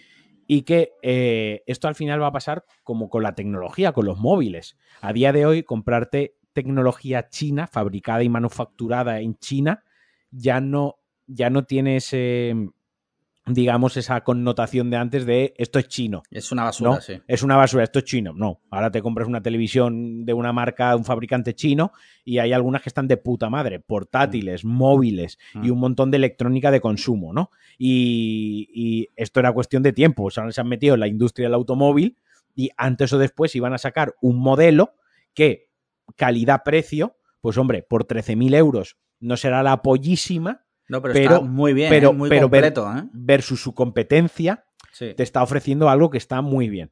Y, no por hacer una comparación directa, pero esto pasa un poco como con Dacia, ¿no? Cuando, cuando salieron los primeros Dacia, que tenían un, un, precio en ese, en ese momento, pues a lo mejor por 8.000 euros teníamos, tenías... Había, había un modelo de Dacia que por 5.000 y pico por, o te lo llevabas. tenías un coche. Y era, y bueno, pues decías, ya, bueno, pero es que ese tipo de utilitario lo tienes en SEAT por 14.000 euros y tiene mejores sacados. Ya, vale, sí, pero es que recordemos que el otro era 5.000 pavos, ¿vale? Pues esto pasa un poco, pues ya está, pues el mercado chino, eh, China desde hace muchos años ya es una potencia, es un país muy emergente y que se está posicionando como la primera potencia eh, mundial a nivel de producción y de producto y de, consumo, ¿no? Como tal. Eh, y antes o después esto iba a pasar. Iban a entrar en el mercado del automóvil y esto es el inicio. Pues llegará un momento pues, que tendrás coches chinos que lo único que te parará, o que creo que la única barrera real que tienen, es que son chinos. Sí, es decir, es el racismo automovilístico. Pero por otro lado, o sea, por otro lado, también salía la noticia, el otro día lo leí, que Volkswagen había hecho un trato con no sé qué compañía china iban a empezar a comprarle plataformas a, una marca china. O sea, que la propia Volkswagen, que es europea, ya iba a incorporar en su, en su catálogo coches cuya eh, base venía de un coche chino. Entonces, claro, eh, ahora tú te crees, ¿no? Imagínate, eres el típico basado europeo que dices, no, es que yo me compro un coche alemán y resulta que te estás comprando la una plataforma que sí, que todo lo que recubre el coche es, alemán, pero en sí la base del mismo es China y no pasa nada. Yo lo único que tengo que decir sobre esto, que le seguiré la pista de cerca porque ya digo que me, gusta y me entretiene, es que luego es, sí es cierto que te ves otros coches, como el otro día había, había, uno de la marca BID, que es una marca que también que se ve mucho por la calle, que también son bastante económicos, que costaba 60.000 euros. Claro, yo, hay, yo no, yo, ¿eh? yo, Alejandro García, yo no me gasto 60.000 euros en un coche chino. Yo, quien se lo quiera gastar, adelante. Yo creo que ahora mismo, por ejemplo, el, de 13.000 y pico de MG me parece que es una compraza del carajo, pero yo no me arriesgaría a marcas que son tan emergentes a gastarme tanto dinero. Prefiero que lo haga otro y que dentro de 5 o 6 años cuando todas estas marcas ya tengan un poquito más de rodaje, pues hayan demostrado, como por ejemplo Hyundai y Kia, que al principio la gente decía, oh, marcas coreanas, no sé qué, coño, pues ahora Hyundai y Kia son de las marcas más fiables del mercado. Se ha demostrado, pero entiendo que a lo mejor al principio la gente tuviera recelos, como yo ahora mismo tendría de gastarme, bueno, para empezar que no me voy a comprar un coche de 60.000 euros porque ni los tengo, ni, ni me lo voy a gastar en un coche. Pero si los tuviera, creo que buscaría otros coches de ese precio. Y de, nuevo, eso, te iba a decir Paco que está muy callado. Es que yo vi la, noticia y me sorprendió, pero es un poco engañosa porque MG es una marca británica, ¿no? sí, históricamente era... británica, pero la, creo recordar que la compraron chinos y ya es 100% producción No, no, yo, Lo que, yo lo que leí es que tenía participación la, la empresa esta china Volkswagen también creo que forma parte de la Paco, Dime. Esto es como si el bar debajo de tu de la esquina de tu casa lo compraron unos chinos. Ya. ¿Vale? Y la cocinera que lleva toda la vida haciendo la tortilla de patata sigue, ahí. Sigue allí. Pero Claro. el bar es de los chinos Vale, y poco a pues, poco, poco a poco van metiendo, pues tienes la tortilla de patata y los udon con langostino y verdura. Y poco a poco, claro. Pero es que eso iba. Si es una marca británica tan histórica, con tanta tradición, yo creo que mantendrá unos estándares de calidad, aunque Sí, sí, el- claro, el, claro. el accionista mayoritario sea chino ahora, no sé. Quiero decir que es fiable, no es un coche de Sí, ¿sabes? De- Yo, de todas formas, por lo que vale el MG, el ZS este, que de gasolina, y yo lo he visto, por la calle en Málaga hay muchos, y he visto los interiores eh, de la- de las tres gamas que hay, es que el más barato es que está de puta madre. O sea, que una persona que necesite un sub, si es que alguien necesita, necesita, en mayúsculas, un sub, si alguien necesita comprarse un sub, es que está muy bien. Porque es un coche alto, es amplio, tiene suficiente tecnología por dentro para que pueda mirar a la cara a otros coches de la competencia. Obviamente no es un Toyota, pero es que un Toyota de las mismas características es que te está costando 30.000 pavos. Claro. Fácil, Mm. pero fácil, ¿eh? El, el, el- ¿Cuál es? El, mi cuñado se compró hace el año pasado el, el Toyota Auris, creo que el, el X-Cross, creo que es, este que es un sub del Toyota Auris, y es que vale 26.000 pavos. Que dices tú, es un Auris alto, sí, pero 26 pa- yo yo no, no pago 26.000 pavos por un Auris eh, alto, sinceramente. Antes me voy a esto. Pero bueno, aquí ya en, en el tema de los coches cada uno eh, que por cierto, Paco, ¿tú qué coche tienes? Yo tengo un Mitsubishi, una CX. Yo pienso un poco como tú, ¿eh? A mí los coches me dan bastante igual, lo, lo tengo porque lo necesito. Pero gastarme más de 20, 20 y pico en un coche, mm, es que no, no, yo no, no, no lo veo. No es mi Hombre, prioridad. claro, si tienes mucha pasta, pues sí, ¿no? Pero luego para el día a día, es que yo qué sé, te gastas 30.000 pavos en un coche y luego lo tienes por ahí aparcado en la calle, te lo Exacto. arañan, tal, es, es una movida. Pero bueno, oye, dicho esto, que si alguien nos quiere regalar un Audi, A, un Audi A8, o sea, nosotros lo cogemos, le ponemos todo pegatinas de cliffhanger, por- como, como los Audi que se ven por mala Sí, de estos sí, de que están con Probando pegatinas de camuflaje, sí. Pero con pegatinas de cliffhanger y si hace falta, pues eh, yo lo cojo, quiero decir que no hay problema, ¿eh? que no parezca tampoco que, que es una queja, ¿vale? Muy bien, eh, ¿qué más temitas tengo por aquí? Tengo más cositas por aquí apuntadas. Eh, mira, tengo aquí un tema que me dijiste, apúntalo para cuando volvamos de vacaciones. Tema, Kevin Spacey. Tema Kevin Spacey, tema cali- caliente. Eh, No sé si sabéis que Kevin, Kevin es, voy a buscar la noticia. Kevin Spacey, actor ganador del Oscar y actorazo, fue eh, fue denunciado por eh, tocamientos a un chaval y bueno delitos sexuales. eh. Mira, te leo aquí un titular que he encontrado del país. Espérate porque ya me he saltado, como no. Hay cosas que nunca cambian, ¿eh? Tal cual. Hay cosas que nunca cambian. Me ha saltado el paywall. Y te voy a leer el titular. Y ahora ya relatamos. Ay, coño. Joder. Bueno, estos son los momentos que le encantan a, a Matías. De Penpaz. Antes de no se Ben Paz, escuchaba. tío. Bueno, Matías, eh, mientras que me carga esto, que ha cerrado Gizmodo España y los han sustituido por una inteligencia artificial. Esto es real, o sea, no es meme. Sí, sí. Eh, literal, Gizmodo España ya son eh, noticias traducidas por una inteligencia artificial y han mandado a la, a la gente a la calle. De aquí un abrazo fuerte a Matías, allá donde esté. Mira, el actor. Pues ahora mismo dime. tomándose un café con Sandra. Está. Ah, pues mira. ¿Va a volver churros y chocolate? Pues no lo sé. Es buen momento. Ahora No, que Matías está en el paro. Es buen momento. Mira, eh, volvemos a Kevin Spacey, que estamos hablando de, eh, de, to- de- de to- tocamientos. to- tocamientos a niños. Dos puntos. Matías. Matías. Eh, conversación sobre Matías. No. Mira, el actor estadounidense Kevin Spacey declarado inocente de nueve, delitos de nueve delitos sexuales contra cuatro hombres. Un tribunal de Londres absuelve a la estrella de todas las acusaciones después de más de 12 horas de deliberación. Eh, esa es la noticia, ¿vale? Bueno, ¿y qué hacemos ahora con Kevin Spacey? Esa es la pregunta. ¿Qué hacemos? Porque se, se, le llegó a borrar de una película. O sea, se le ha llegado a borrar de una película. Ahora lo que, lo que puede hacer es aprovechar la huelga para ser el único que quiera trabajar. El, claro, el único actor, ¿no? Y ya echarse también a la gente en contra, ¿no? De, de, de, esto, de ¿cómo, se le dice? De su gremio. Paco. De su gremio, ¿no? Pero ¿cómo se dice los que se saltan la huelga? Eso sí, los esquiroles. Los, los esquiroles. Eso es. Eh, de esquirol, ¿no? Después de pederasta y de, y de abusador sexual, eh, también esquirol. Pues ¿qué hacemos con Kevin Spacey? ¿Qué hacemos? Que vuelvan, que borren o que lo metan por inteligencia artificial en las últimas temporadas de House of Cards. Sí, y no le paguen porque ya cedió sus derechos.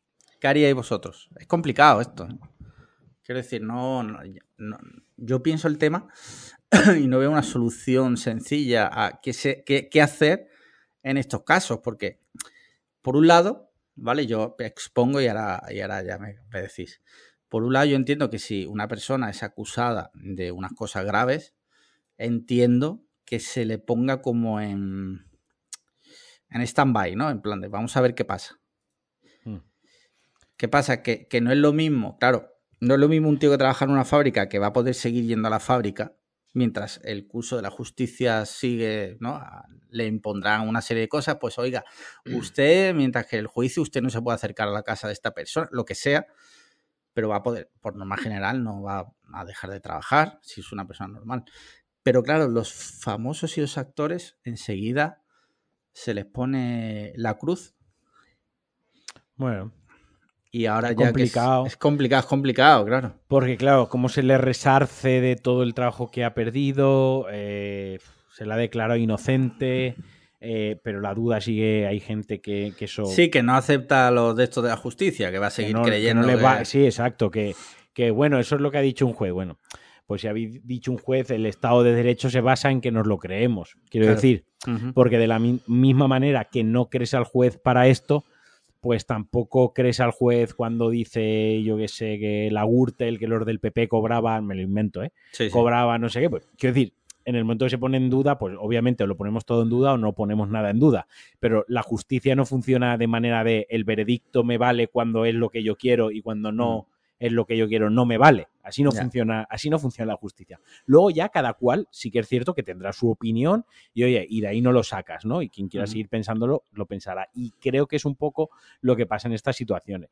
Que aunque la justicia, aunque bla, bla, bla, bla, bla, bla, eh, los daños morales, por así decirlo, y todo el trabajo que has perdido, toda la reputación y todo tu posicionamiento, es muy difícil que ese reconocimiento vuelva.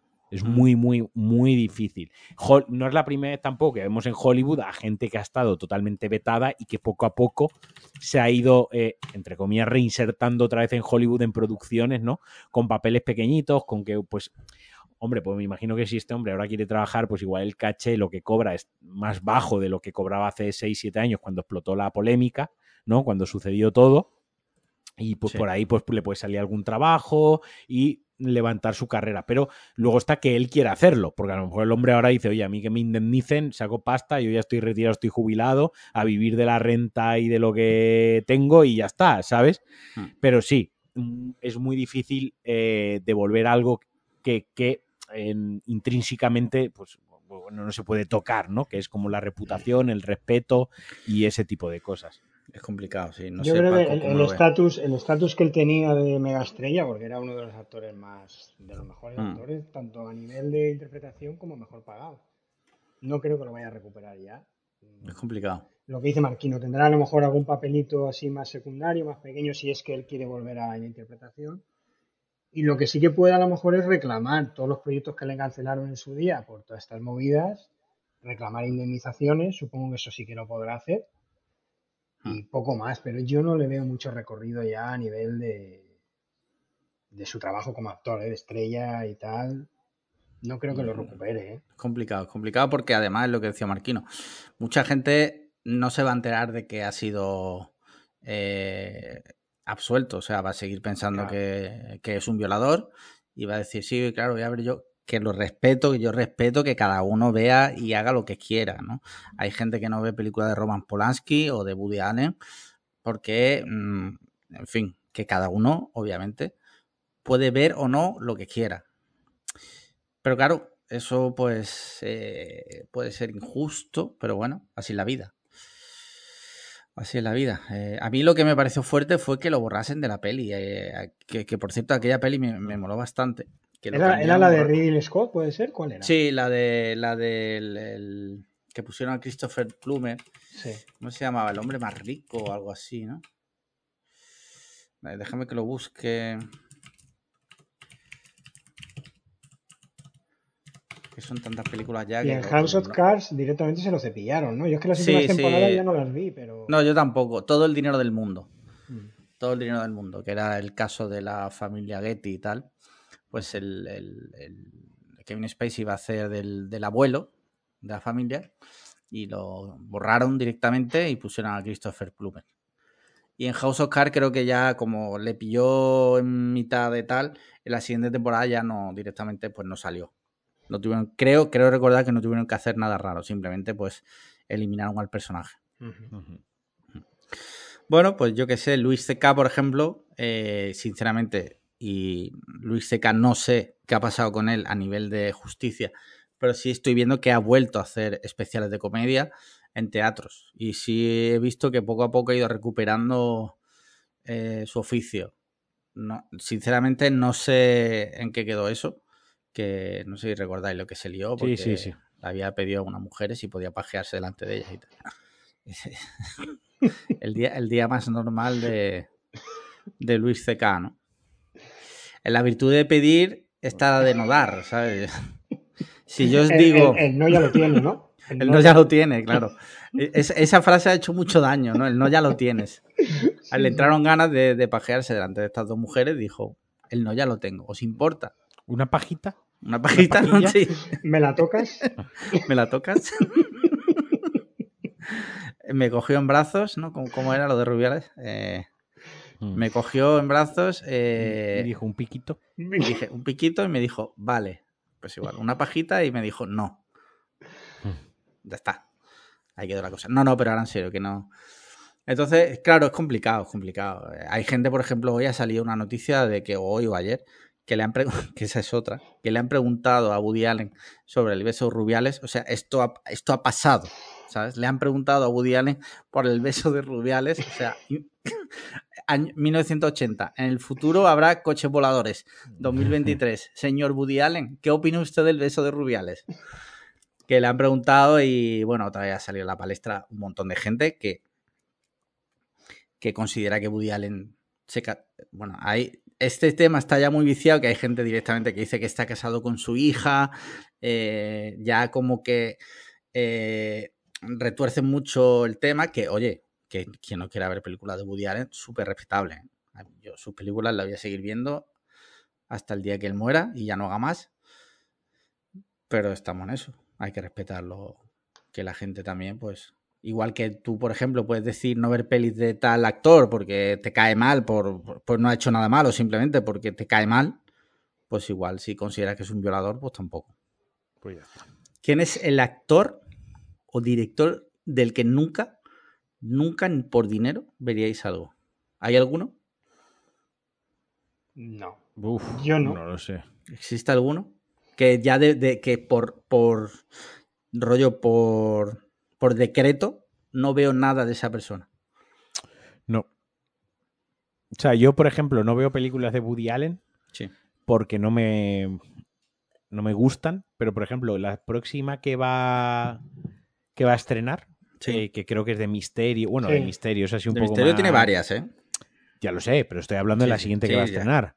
Eh, que es un poco de misterio, así, humor negro, tal. Esa, sin embargo, me llama la atención, ¿vale? Esta, que ha presentado en Venecia dicen que es tipo Match Point, que es como un thriller y tal. Dicen que es la mejor que ha hecho últimamente. Y la han puesto bastante bien, la verdad, sí. Esa me llama un poco la atención por el género y tal. Ya te digo, no es por manía especial ni nada, simplemente pues que no, sus películas no me llaman la atención. Pero si veo que alguna sí me puede molar, pues sí que la, sí que la veo. Vale. Pues esta la van a estrenar ya mismo. O sea que si te. Yo, si algún día te apetece, te puedo hacer un listado de algunas que más o menos te pueden molar.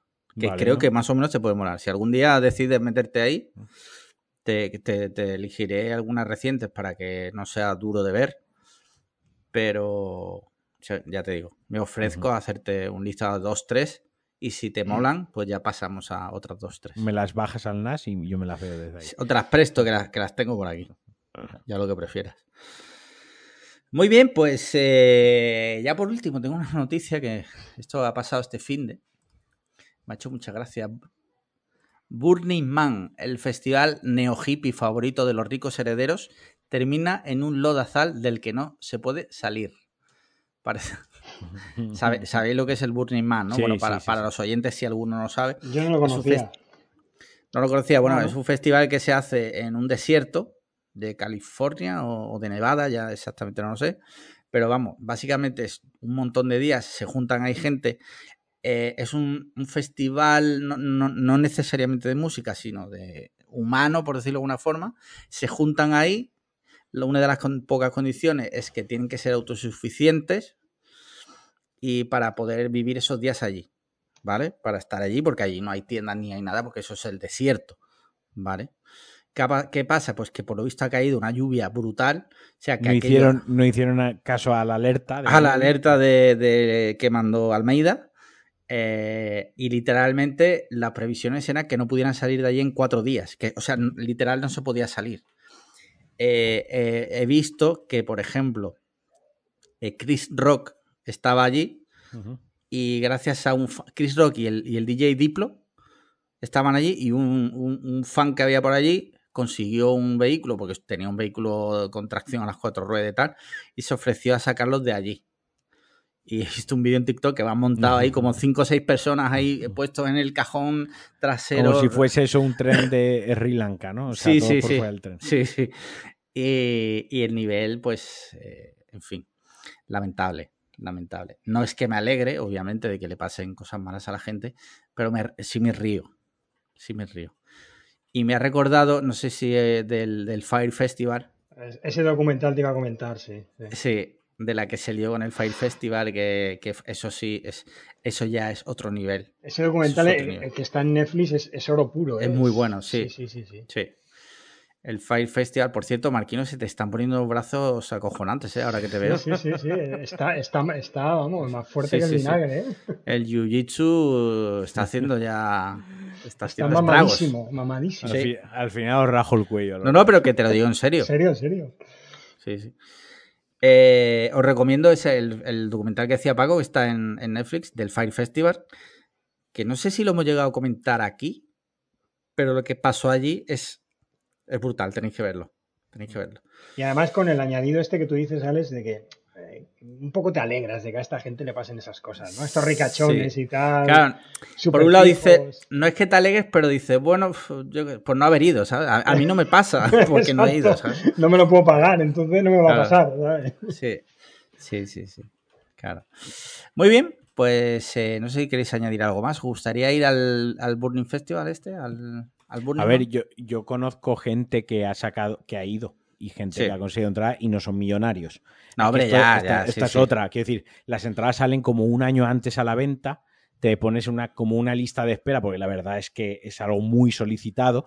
obviamente, como en todo, obviamente, como en todo, el mamoneo de los millonarios, pues tendrá sus entradas y será más fácil. Pero creo que las entradas hace tres años o por ahí estaban en torno, en torno a los 900 dólares. Que joder, poniéndolo en perspectiva, pues ciertos festivales de música pueden costar 200 euros y a lo mm. mejor es aquí al lado de tu pueblo, ¿sabes? Eh, pues digo poniéndolo en perspectiva, que no me parece, no es, no es, o sea, es como la gente que su ilusión en la vida es correr la maratón de Nueva York. No, claro, claro. Pues o sea, es algo que te puedes permitir si ahorras, te planificas con unos años de antelación. O ir a un tres estrellas Michelin, pues ahorrar un año y... no, es algo del todo prohibitivo, no es algo del todo prohibitivo. No es tipo viajar a la luna. Exacto, pero tampoco. Que vale 14 millones de Exacto, pero tampoco es la cosa más accesible que diga, oye, ¿qué hacemos el año que viene? Venga, vamos a al Burning. Venga, me meto y compro las entradas, ya me haces PayPal. no, esto eh, ni tanto ni, ni, tan corto, ¿no? Se me ocurre que, que Turpin podría perfectamente un día preguntar en el grupo, chavales, ¿alguien sabe dónde se compra la sentada del Burning Man? Así como que se le ocurre, que se le ocurre. En el canal Viajes, que es de la cosa, Foro Viajes, que es de la cosa que más me arrepiento en, años. Sí, sí, sí. Eh, yo, claro, a mí que me tiran muy para atrás los festivales, ya este, o sea, cagando ahí en un cubículo durante días, o sea, va a ser que no. Que te esperen, ¿no? Sí, sí, lo siento, o sea, complicado que yo vaya al... Hay varios sitios, o sea, el Burning Man es como el Rocío, pero con menos cocaína, por lo que, por lo que me parece.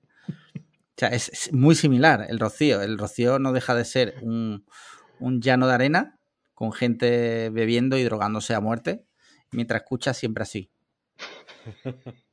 mientras escucha zarpa el amor. Bueno, va, ¿qué más? Ya no hay más temas, a no ser que queráis eh, vosotros tengáis algo ahí bajo la manta, bajo la manga. Entonces, si os parece, pasamos a videojuegos. Y ahora hablamos que he traído a Paco, vamos a hablar, pero ahora en la sección TV, vamos a hablar de un tema. Pero antes, ¿qué os parece si hablamos de videojuegos? ¿A qué habéis jugado recientemente? Paco. Paco. Ah, pues yo me acabé el fin de semana este, me acabé Dar sus 3, que lo tenía pendiente. Me ha flipado fortísimo para sorpresa de nadie, ¿verdad? Y ahora mismo he empezado uno que estaba en Game Pass, Atomic Heart, que bueno, me está gustando. Tiene sus peros y sus cositas, pero hoy le he echado, esta mañana en el grupo de, de gamers de Marquino, el de Pulsa Star, que aprovecho la ocasión para que para invitar a la gente a, que, se, suscriba, porque hemos tenido un debate muy interesante sobre el juego. Marquino, a pesar de, que lo niegue, pero se esfuerza por, ilustrarme. ¿eh? Sí. es una labor social. Mientras estás ahí, no estás haciendo el mal. Mientras estoy recogido, no estoy haciendo el subnormal por ahí fuera. Entonces yo ponía una serie de pegas sobre el juego que en mis primeras dos horas había visto y había notado que no me convencía Marquino me ha rebatido y otros miembros del grupo. Y la verdad que he jugado dos horas más esta, mañana y me está gustando más de, la impresión que me llevé ayer cuando lo empecé. Así que voy a seguir, voy a seguir dándole. Esos dos son los últimos que, he jugado, ya te digo, Dark Souls 3 y el Atomic Heart. Muy bien. Vale. ¿Y tú, Marquino?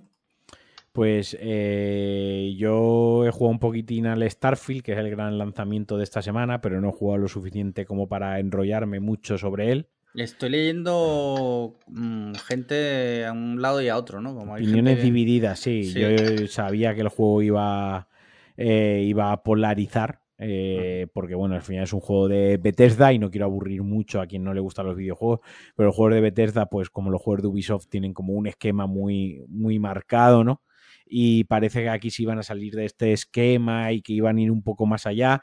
Y la verdad que pues al parecer y también por lo que he podido experimentar y he podido trastear yo, sí que hay cosas que están muy mejoradas y sí que hay cosas que están muy bien y que se nota un paso adelante, pero luego hay otras que siguen repitiendo errores de juegos de hace 6, 7 años que eso ya lo tendrían que tener más que subsanado, ya no solo por la experiencia y por todos estos años y todas las tecnologías y todos otros juegos que han salido similares en el género y de cómo, y cómo aplican esas mecánicas, sino también porque ahora Bethesda es un estudio de Microsoft donde hay otros estudios, como por ejemplo me la cabeza y de software, muy buenos en el género shooter que podrían apoyar en la producción y podían haber apoyado en ciertas partes del desarrollo del juego, como sí que hace Sony con sus estudios propios, que a ciertas cosas, pues, mm, o en ciertos exclusivos, pues mete gente de refuerzo de otros estudios que son especialistas en algo, etc, etc, ¿no? O cuando quieren promocionar y quieren darle mucho bombo a algo, o licencian alguna tecnología, como, como el décima el décima engine no, ahora no me sale como sigue, el décima engine, el motor gráfico de guerrilla para Death Stranding, etc, etc, ¿no?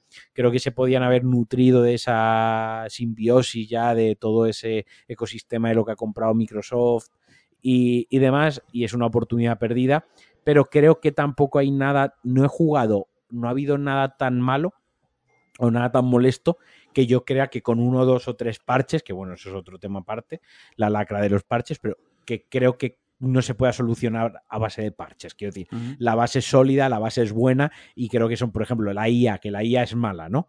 Eh, bueno, pues eso se puede arreglar con un parche, ¿no? Que el sigilo no está bien implementado y que le faltan cosillas. Bueno, eso se puede implementar con parches. Son cosas que ya deberían venir de serie bien, Pero bueno, tampoco es para tirarse de los pelos. Vale, quitando eso, ¿has jugado algo más? He jugado pues ya las cosillas que suelo jugar yo, que si el City Skyline, un juego que se llama Frost, eh, Frostpunk, que sea el Metal Gear Solid, al Armor mm. Core, a mis cositas que yo voy jugando todos los días, poquito a poco. Muy bien, muy bien, muy bien. Pues yo sigo jugando a Red Dead Redemption. Tengo que decir, el 2, perdón. Tengo que decir que hacía mucho, mucho que, o sea, había perdido totalmente, totalmente la ilusión de jugar a la consola, pero totalmente. Literalmente que llevaba sin encenderla mucho tiempo. Y joder, la verdad es, es muy bueno el juego. Que va, que va.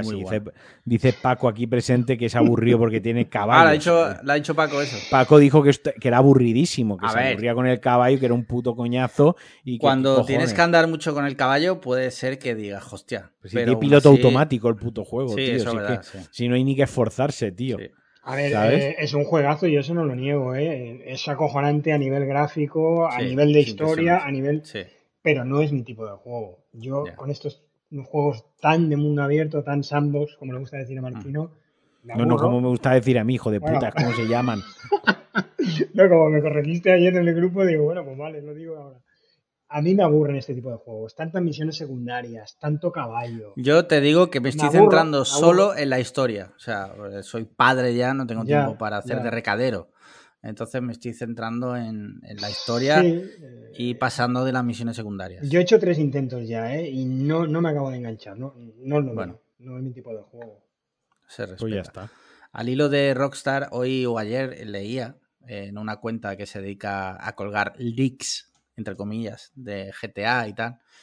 Eh, no sé de dónde ha salido esa información, pero decían que puede ser que GTA 6 costará 150 dólares. Joder. Los, los pago. Es lo que puse. O sea, si, o sea, 300 te los pago y si me lo das ahora te pago 300, que me da igual. O sea, los, los pagaría. los pagaría. sí, sí, los pagaría. Me, cuesta... No, no, no. ah, que valga eso. Dudo que esa información sea. Yo no sé dónde sale eso, porque eh, de, qué vas a cobrar tú el doble de lo que valen los juegos? Ahí está. no hay ningún juego que, valga más de. Que no lo decide y que no lo decide la propia Rockstar, que claro, funciona así. Sí, y que también he leído que parece ser que como GTA 6 ya está bastante encaminado, que están trabajando ya en Red Dead Redemption 3. O sea, eso es la mayor mentira que vas a leer en, mucho tiempo, ya te lo aseguro. Te hablo de que es una cuenta que se, que se llama GTA 6 Leaks. todo dicho. Que es fuente, fuente, Misco. claro, fuente Misco, eh, Universidad de Misco. El, que lleva la, cuenta, sí, el que lleva la cuenta se ha sacado la carrera de periodismo en la Universidad de Misco, coma Jones. Y ya por último de videojuegos, tengo que decir que tengo muchas ganas que salga el Mario Wonder, tío, de la, de la Switch. Eh, tiene muy buena pinta. ¿Os gustan las plataformas 2D? Hace tiempo que dejaron de gustarme. No que no me gusten, sino que hay tanta cosa que jugar pues que no le, no le dedico tiempo. ¿Y las Blasphemous 2 vais a jugar? No creo. El 1 no me acabo de gustar mucho. Así que el 2, si lo juego, tiene que ser de rebote. Sí, de estos que te lo dan de regalo y le echas un ratito. Muy bien. Eh, hablemos de series. Hablemos de series. Marquino, ¿qué estás viendo? Mira, empiezo yo y me voy a mear mientras vosotros os enrolláis. Eh, yo sigo con Community. Me río ah, mucho, me gusta mucho esa serie, pero no, no estoy viendo ni, ninguna más. Aparte porque son de estas que tienen 22 temporadas cada, o sea, 22 episodios o 24 cada temporada y a ratitos de cenar, ver dos capítulos y a la cama, pues lo que lo dure la serie y no ha habido ningún estreno así grande. Eh, tengo de Bear, que vais a hablar ahora de ello. La tengo pendiente, por eso me voy a ir a mear mientras habléis de ello. Eh, la tengo pendiente para cuando nos apetezca ponernos porque la primera temporada tenía capítulos de 22, 23 minutos y esta temporada, temporada tiene capítulos de una puta hora. solo uno, eh, solo uno de una hora, creo. ¿eh? Ya me da. No, pero creo que el primero ya, el primero de la segunda temporada ya dura treinta y pico minutos largos o algo ah. así. ¿has, visto, algo de la segunda, Marquino, o todavía no? No, no, he visto, nada. el hecho de que ya dure más de 22 minutos el capítulo me dio un poco de bajona. Porque una cosa que me gusta, que me gustó mucho de la primera temporada, que creo que quitando de un capítulo, todos eran muy cortitos. ¿Vale? Entonces era todo. No sé, que yo agradezco que una serie tenga la estructura de, serie, ¿me explico? De que, dure Lo, que no dure una putísima hora y media cada capítulo, tío. Me pone muy mala hostia. Pero bueno, ya está. Vale, pues, eh, ¿qué estás viendo tú? Y ahora, y ahora hablamos eh, largo y tendido de DBR, Paco. Pues yo he visto de series eh, recientemente la de Painkiller, no sé si la habéis visto en Netflix. No. Ah, bueno, sí, la del fentanilo, ¿no? Sí, es básicamente la misma trama que Dope Sick. Dope Sick, sí. Mm, vale. Desde otra perspectiva, desde la perspectiva de una investigadora y tal. Vale. Te cuenta exactamente la misma historia, pero es muy entretenida. A mí me ha gustado más que Dope Sick. ¿Ah, sí? sí, sí, Dope me gustó bastante. ¿eh? Coño, eso te iba a decir, Dope a mí me pareció muy buena. ¿eh? Pero esta, eh, no sé si conoces el director, dirige todos los capítulos, Peter Berg, ¿te suena? Sí, coño, el de que trabaja con Mark Wahlberg. Sí, exacto, el socio de Mark Wahlberg. Pues tiene ese ritmo trepidante de estas pelis que hace él. Ah, hostia, qué bien. Rollo Scorsese, que va súper rápido, con muchos personajes, hablando muy deprisa. Muy chula, me ha gustado mucho, muy, muy, chula. Y siendo la misma pues historia calcada, ya te digo, de Dope ¿eh? tal cual, te cuenta lo mismo. ¿eh? Qué bien, qué bien. Pues esa tengo ganas de verla, la verdad. A ver si, a ver si me pongo con ella. Y luego he visto una muy cortita de filming que se llama. Son cuatro capítulos solo de 20 minutos. Eh, de Architect se llama. De Architect. Sí, es en plan una distopía, así un poco futurista y tal. Eh, está chula. Para verla así, es que se ve en hora y media, porque duran 20 minutos cada capítulo, son cuatro. A ver. Voy a buscarla. Sí, y es rollo pues, eh, crítica social con el problema de la vivienda, el trabajo, los bancos. Eh, sí.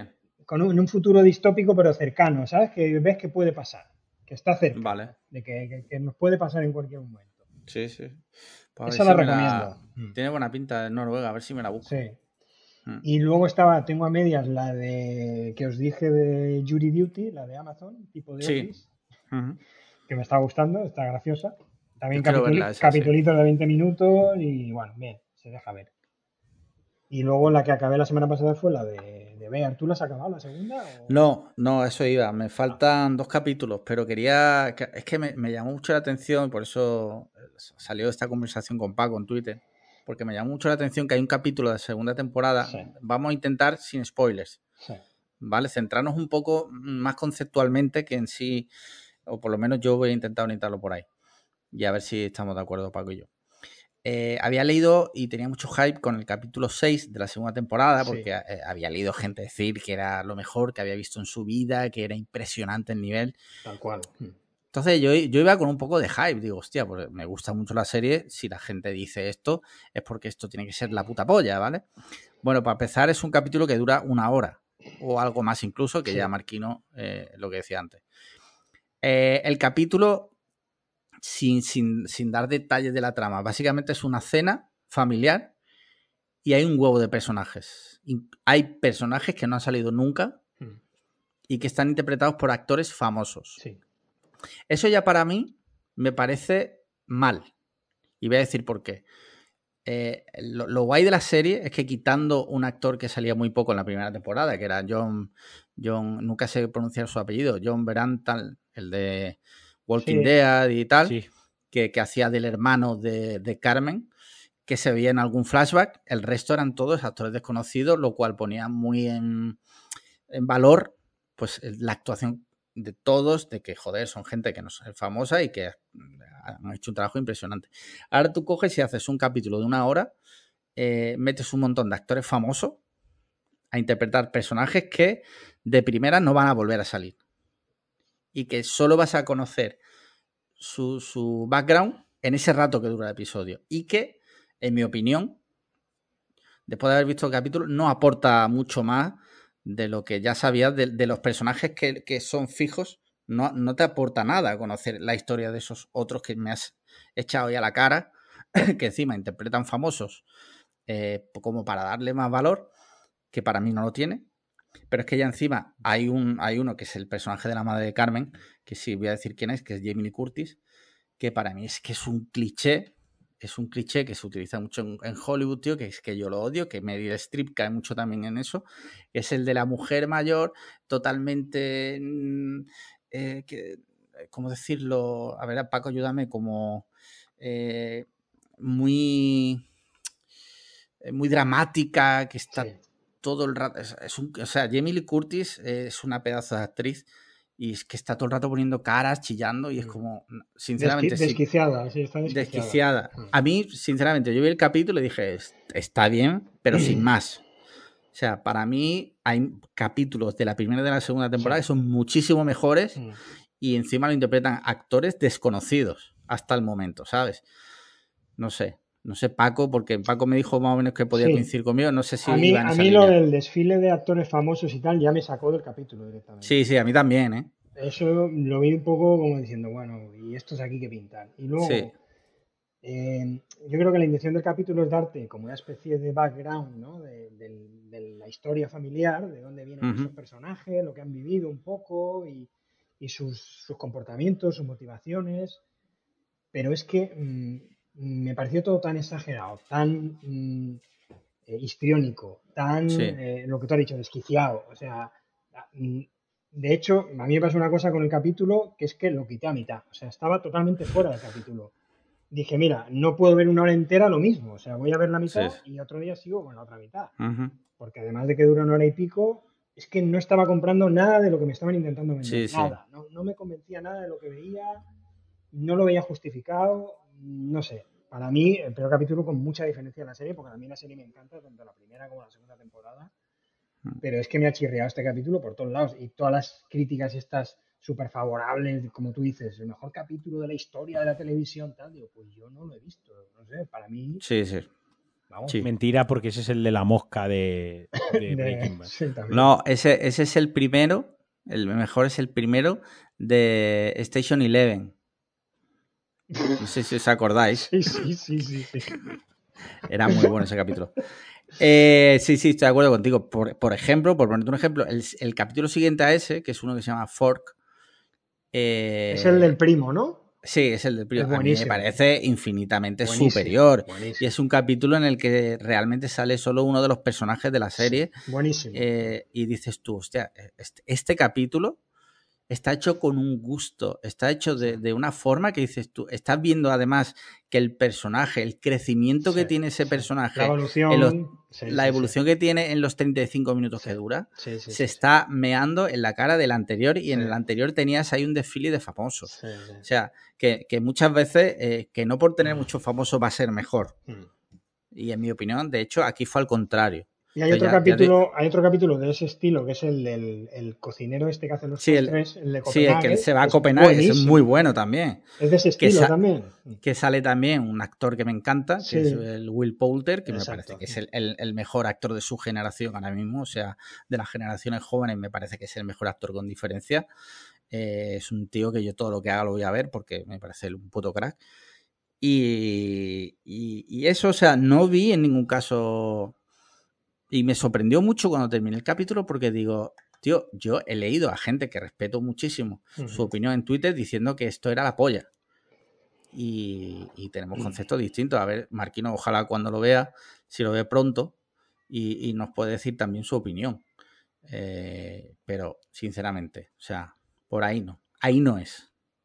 Prefiero que, joder, es que una cosa que por la que de ver era tan buena era porque, por decirlo de alguna forma, como humilde. Era una serie que sin tener famosos y, sin durar mucho, te, te, o sea, estaba muy bien. No tenía que recurrir a trucos baratos de te ponga Jamie Lee Curtis chillando. O sea, ya e, esto es como el meme ese de que dijo Enguer una vez, que qué casualidad que los cortes siempre de los mejores actores de la historia son hombres blancos cis heterosexuales gritando mucho. Gritar mucho no es actuar mejor. O sea, Adam Driver en Historia de un matrimonio chillando no es mejor actor que, que yo que sé, ¿sabes? Por chillar mucho no actúa mejor. Mm. Mm. ¿Sabes? Así que ahí, queda eso. Eh, ya está, seguiré, me, quedan, me queda poco. Tengo ganas de terminarla pronto porque el 8 de septiembre se estrena en Netflix la serie de ficción que narra la historia conocida como El crimen de la Guardia Urbana, interpretado por King Gutiérrez y, joder, es duro que la serie. Y Úrsula Corberó. Hmm. Es un caso muy, muy bueno. O sea, os recomiendo que os miréis el Crims de, del crimen de la Guardia Urbana, que son cuatro capítulos. Buenísimo, sí. Y a ver qué tal esto. Yo tengo mucho hype, tengo que decirlo. Tengo mucho hype. a ver qué sale. Tengo muchas ganas también, sí. Sí. Sí, pero ¿a la serie o, a, o, a, Ursula Corbero en su prime? Mm, más a Rosa Peral, diría. Hostia, Rosa Peral. ¿Tú el, conoces el, moreno baila vibes. Sí. ¿Tú conoces el caso, Marquino? No, no lo conozco, no. Eh, no me lo destripé. Es que el caso no, no, no, no, Ya me he destripado de Bear, no me destripé. No, te, no, te, hemos destripado nada, ya verás cómo no te hemos destripado nada de Bear y tampoco te vamos a destripar nada de esto. Si no quieres verte el Crims o no tienes tiempo, ya te ves la serie y luego te ves el Crims. Pero por eso, a ver qué tal, a ver qué tal. Es un caso de eso que dices tú, hostia puta, ¿sabes? Sí, Esto pasa en España, además, y esto como, como no es más mediático, ¿sabes? Es como lo del Daniel Sancho, que dices tú, coño, lo del Daniel Sancho es súper mediático y esto que es heavy, eh, me he enterado porque un catalán ha hecho una serie en TV3, ¿sabes? Si no, no me hubiera enterado. Catalanes siendo catalanes. Muy bien. Eh, peliculitas. ¿Qué habéis visto de películas recientemente? Paco Debes, cuéntanos, en tus mañanas ociosas en casa, con las persianas totalmente abiertas. Sí, a full. ¿Qué te has visto? Con el sol entrando. Pues he visto, eh, a ver, estoy ahora con mi hijo revisando pelis de terror, que él está ahora con el género introduciéndose. Entonces, revisiones de pelis que ya había visto, él les está flipando, pues le estoy poniendo El silencio de los corderos, eh, vimos otro día de Conjuring, que le encantó, flipó. ¿A tu hijo de 13 años le has puesto eso? Sí, sí, sí, sí. Él está, está cojones, ¿eh? Está los cojones tiene el niño. Eh, ¿eh? Se acojona luego, ¿eh? luego por la noche le da miedito, pero la verdad que él es muy... Ponle Sinister. Es, es, muy, muy fan. Sí, Sinister la quiere ver, ya me lo ha dicho, sí. Es muy fan de la saga Scream. Se las ha visto todas tres o cuatro ah, veces, ¿eh? muy, muy fan.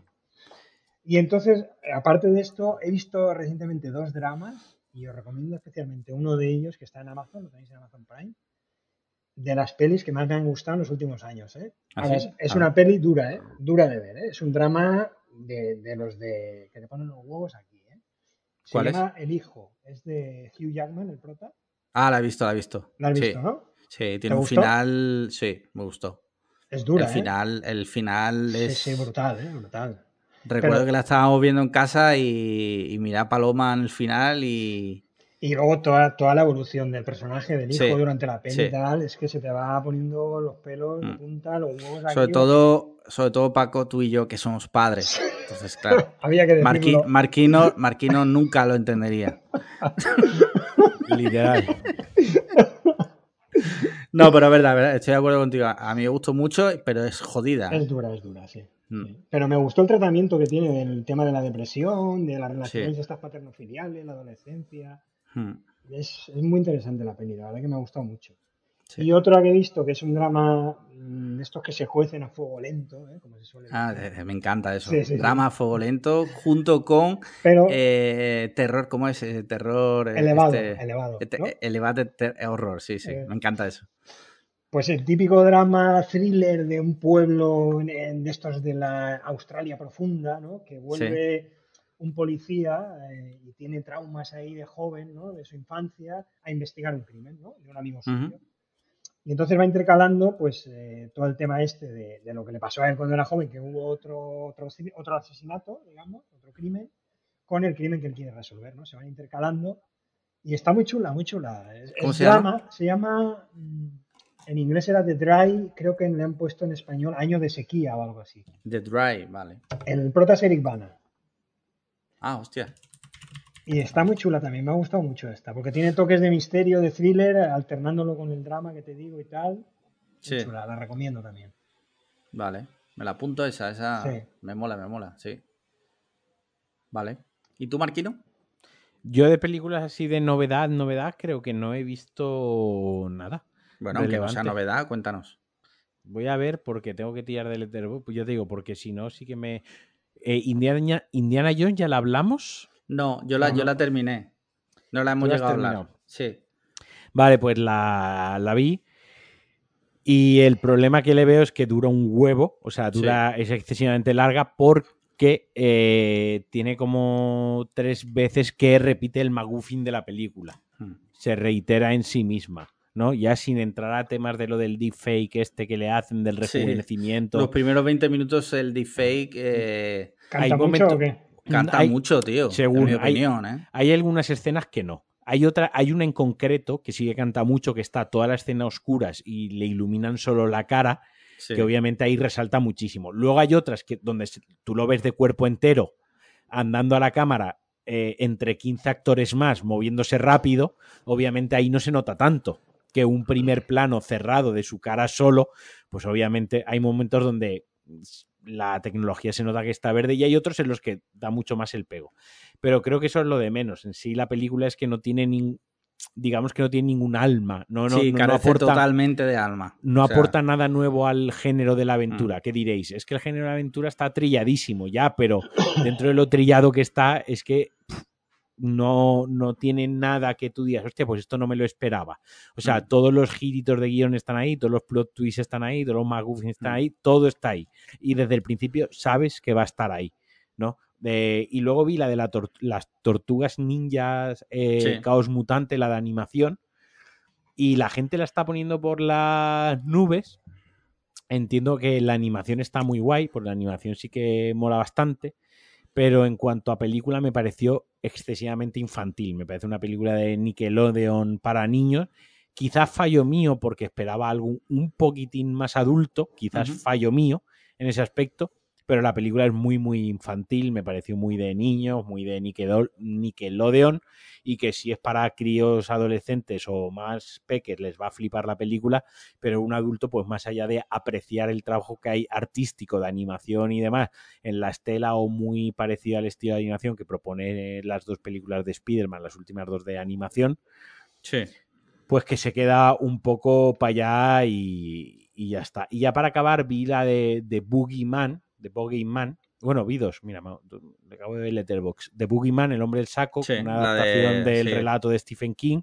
Pues bueno, pues como todo lo adaptado de Stephen King es que los libros molan mucho, la idea mola mucho, el lore mola mucho, pero luego la película es un castañón, ¿vale? Es, lo que se puede resumir. Y luego vi otra de terror que sale el actor español este catalán que tiene la, enfermedad esta, la deformación esta... Juan, Juan, Ese, Javier Botet, sí.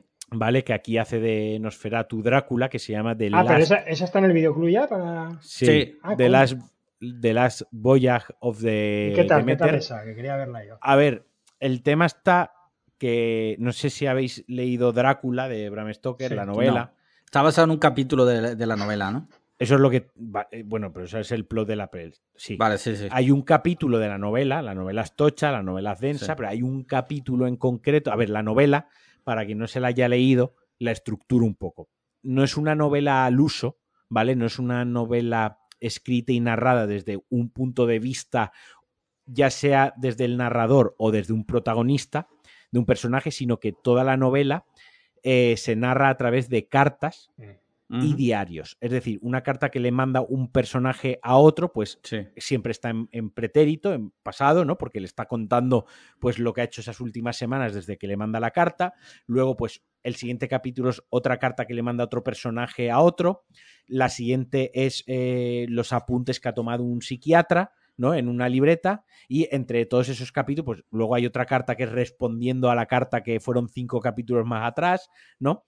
Y entre todos esos hay un capítulo que, que es eh, el diario de a bordo del capitán el Demeter, que es el barco que eh, está trasladando al conde hacia, hacia Londres, ¿no? que es de, lo que va la, movida de la novela de, de, Drácula, ¿no? En gran parte, en gran parte, digo, de lo que es el argumento. La novela en realidad no va de eso, pero bueno, eso es una cosa mucho más, más profunda. Entonces hay un capítulo que narra eso, que pues el capitán, pues el diario de a bordo, va contando día tal, pues eh, han desaparecido la rata del barco, día no sé qué, han aparecido mm, los cerdos y los pollos que teníamos para dar de comer a la tripulación, han acabado, han aparecido muertos, parece que es un virus parecido a la rabia, día tal, pues ha desaparecido un marinero, ¿no? Y al final acaba diciendo, eh, el mal está suelto, nos ha devorado a todos, no dejéis que esto llegue a tierra, ¿no? Entonces, lo que es un capítulo del libro, pues aquí le dan una imaginación, aquí lo que hacen es, pues, extenderlo en una película de cerca de dos horas, obviamente tomándose licencias, porque lo que hay en la novela, pues son unas notas de lo que es el capitán de a bordo, y aquí pues hay unos personajes pues, que tienen una evolución, que se van relacionando, obviamente hay cosas que, entre comillas, y esto lo digo así para los muy puristas de la novela, entre los cuales yo me incluyo, eh, aquí hay cosas que no son canon, ¿vale? No son canon. Aquí hay cosas que no son canon. Eh, pero bueno, haces el ejercicio de abstraerte, de, entender que está en la línea esa de lo que sería un fanfic, ¿no? De lo que sería un fan escribiendo, expandiendo ese, ese lore de, lo que es la novela.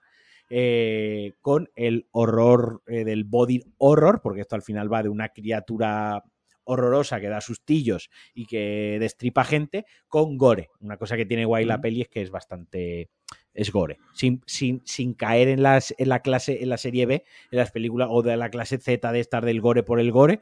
Es decir, que si pega un, tiene que rajar una garganta, pues se ve un charco de sangre y, tiene su, su puntito.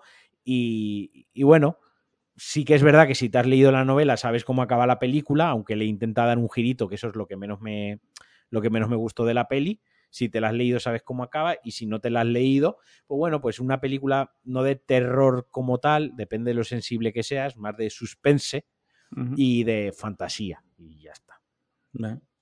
Bien, bien, bien. Ok, mira, yo eh, he visto. Eh, es que hay una que no sé si la comenté aquí, la de Copweb, ¿la llegamos a comentar? Creo que sí lo dijisteis. El, sí, pasado, ¿no? pasado episodio me suena que sí. Vale, vale, vale. Pues después de esa me vi The Empty Man, que está en Disney Plus. Eso está bien.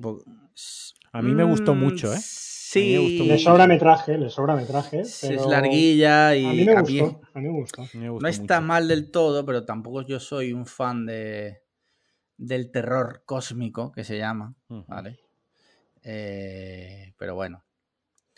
Eh, ahí estamos. Eh, luego me vi la de Indiana Jones, que ya lo hemos hablado. Oye, la de Indiana Jones, ya que la habéis visto los dos, que yo no la he visto y la veré, ¿está más cerca de la calavera o está más cerca de la trilogía original? No, está más cerca de la calavera, seguro. ¿Sí? Sí, sí, De, lejos. Sí. Pero es que, un inciso aquí, yo soy fan de Indiana Jones, tengo varios objetos de coleccionismo de Indiana Jones, tengo varias ediciones, las tengo en VHS, las tengo en DVD, las tengo, tengo un pack muy chulo en Blu-ray. Eh, me gusta mucho todo el personaje, el constructo de Indiana Jones, para lo bueno y para lo malo. Creo que es un, personaje que a día de hoy en sí está desfasado a los cánones actuales, ¿no? De comportamiento y de ética social. Eh, pero ahí también está la más, es como, como, como James Bond, ¿no? Eh, pero las películas originales tampoco son tan, la trilogía original tampoco son tan buenas, ¿eh? tampoco, es el, padrino, sí, sí. Eh, bueno, partiendo de que el padrino es mala, eh, bueno. That's bait.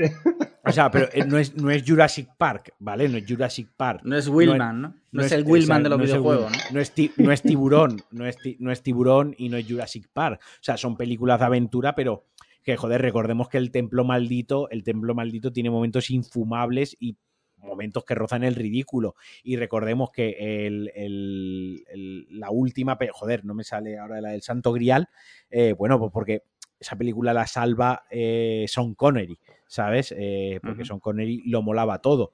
Y El Arca Perdida, pues es una película que roza en ciertos momentos el bajo presupuesto, en según qué cosas, ¿no? Con, con también, pues, que sí, que en su época impresionaron mucho, en, su época eran películas de aventura, pero a día de hoy las ves y, tienes que hacer el ejercicio de, joder, esto es una película de aventura de los 80, para lo bueno y para lo malo. Regular, de las peleas le pega, le pega un puñetazo y, no le da y el otro gira la cabeza, se tira al suelo, se disparan y exageran y no A ver, Indiana Jones es, una es, una trilogía de que hay que valorarla en su momento. Yo no, soy fan, ojo. Que si no, tuviésemos Indiana Jones no tendríamos... Eh, hay muchas cosas que no tendríamos. Juegos como Tomb Raider o Uncharted, sin ir más lejos. O sea, hay otros, otros productos culturales que no estarían ahí, mm, eh, que mm. beben directamente de Indiana Jones. Sí, sí, sí, sí. Bueno, ya por último me vi Top Gun Maverick. Eh, Maveriano. me gustó bastante, le saco un par de fallos. Por ejemplo, sé que esto es hecho a propósito y es que el, los malos, ¿vale?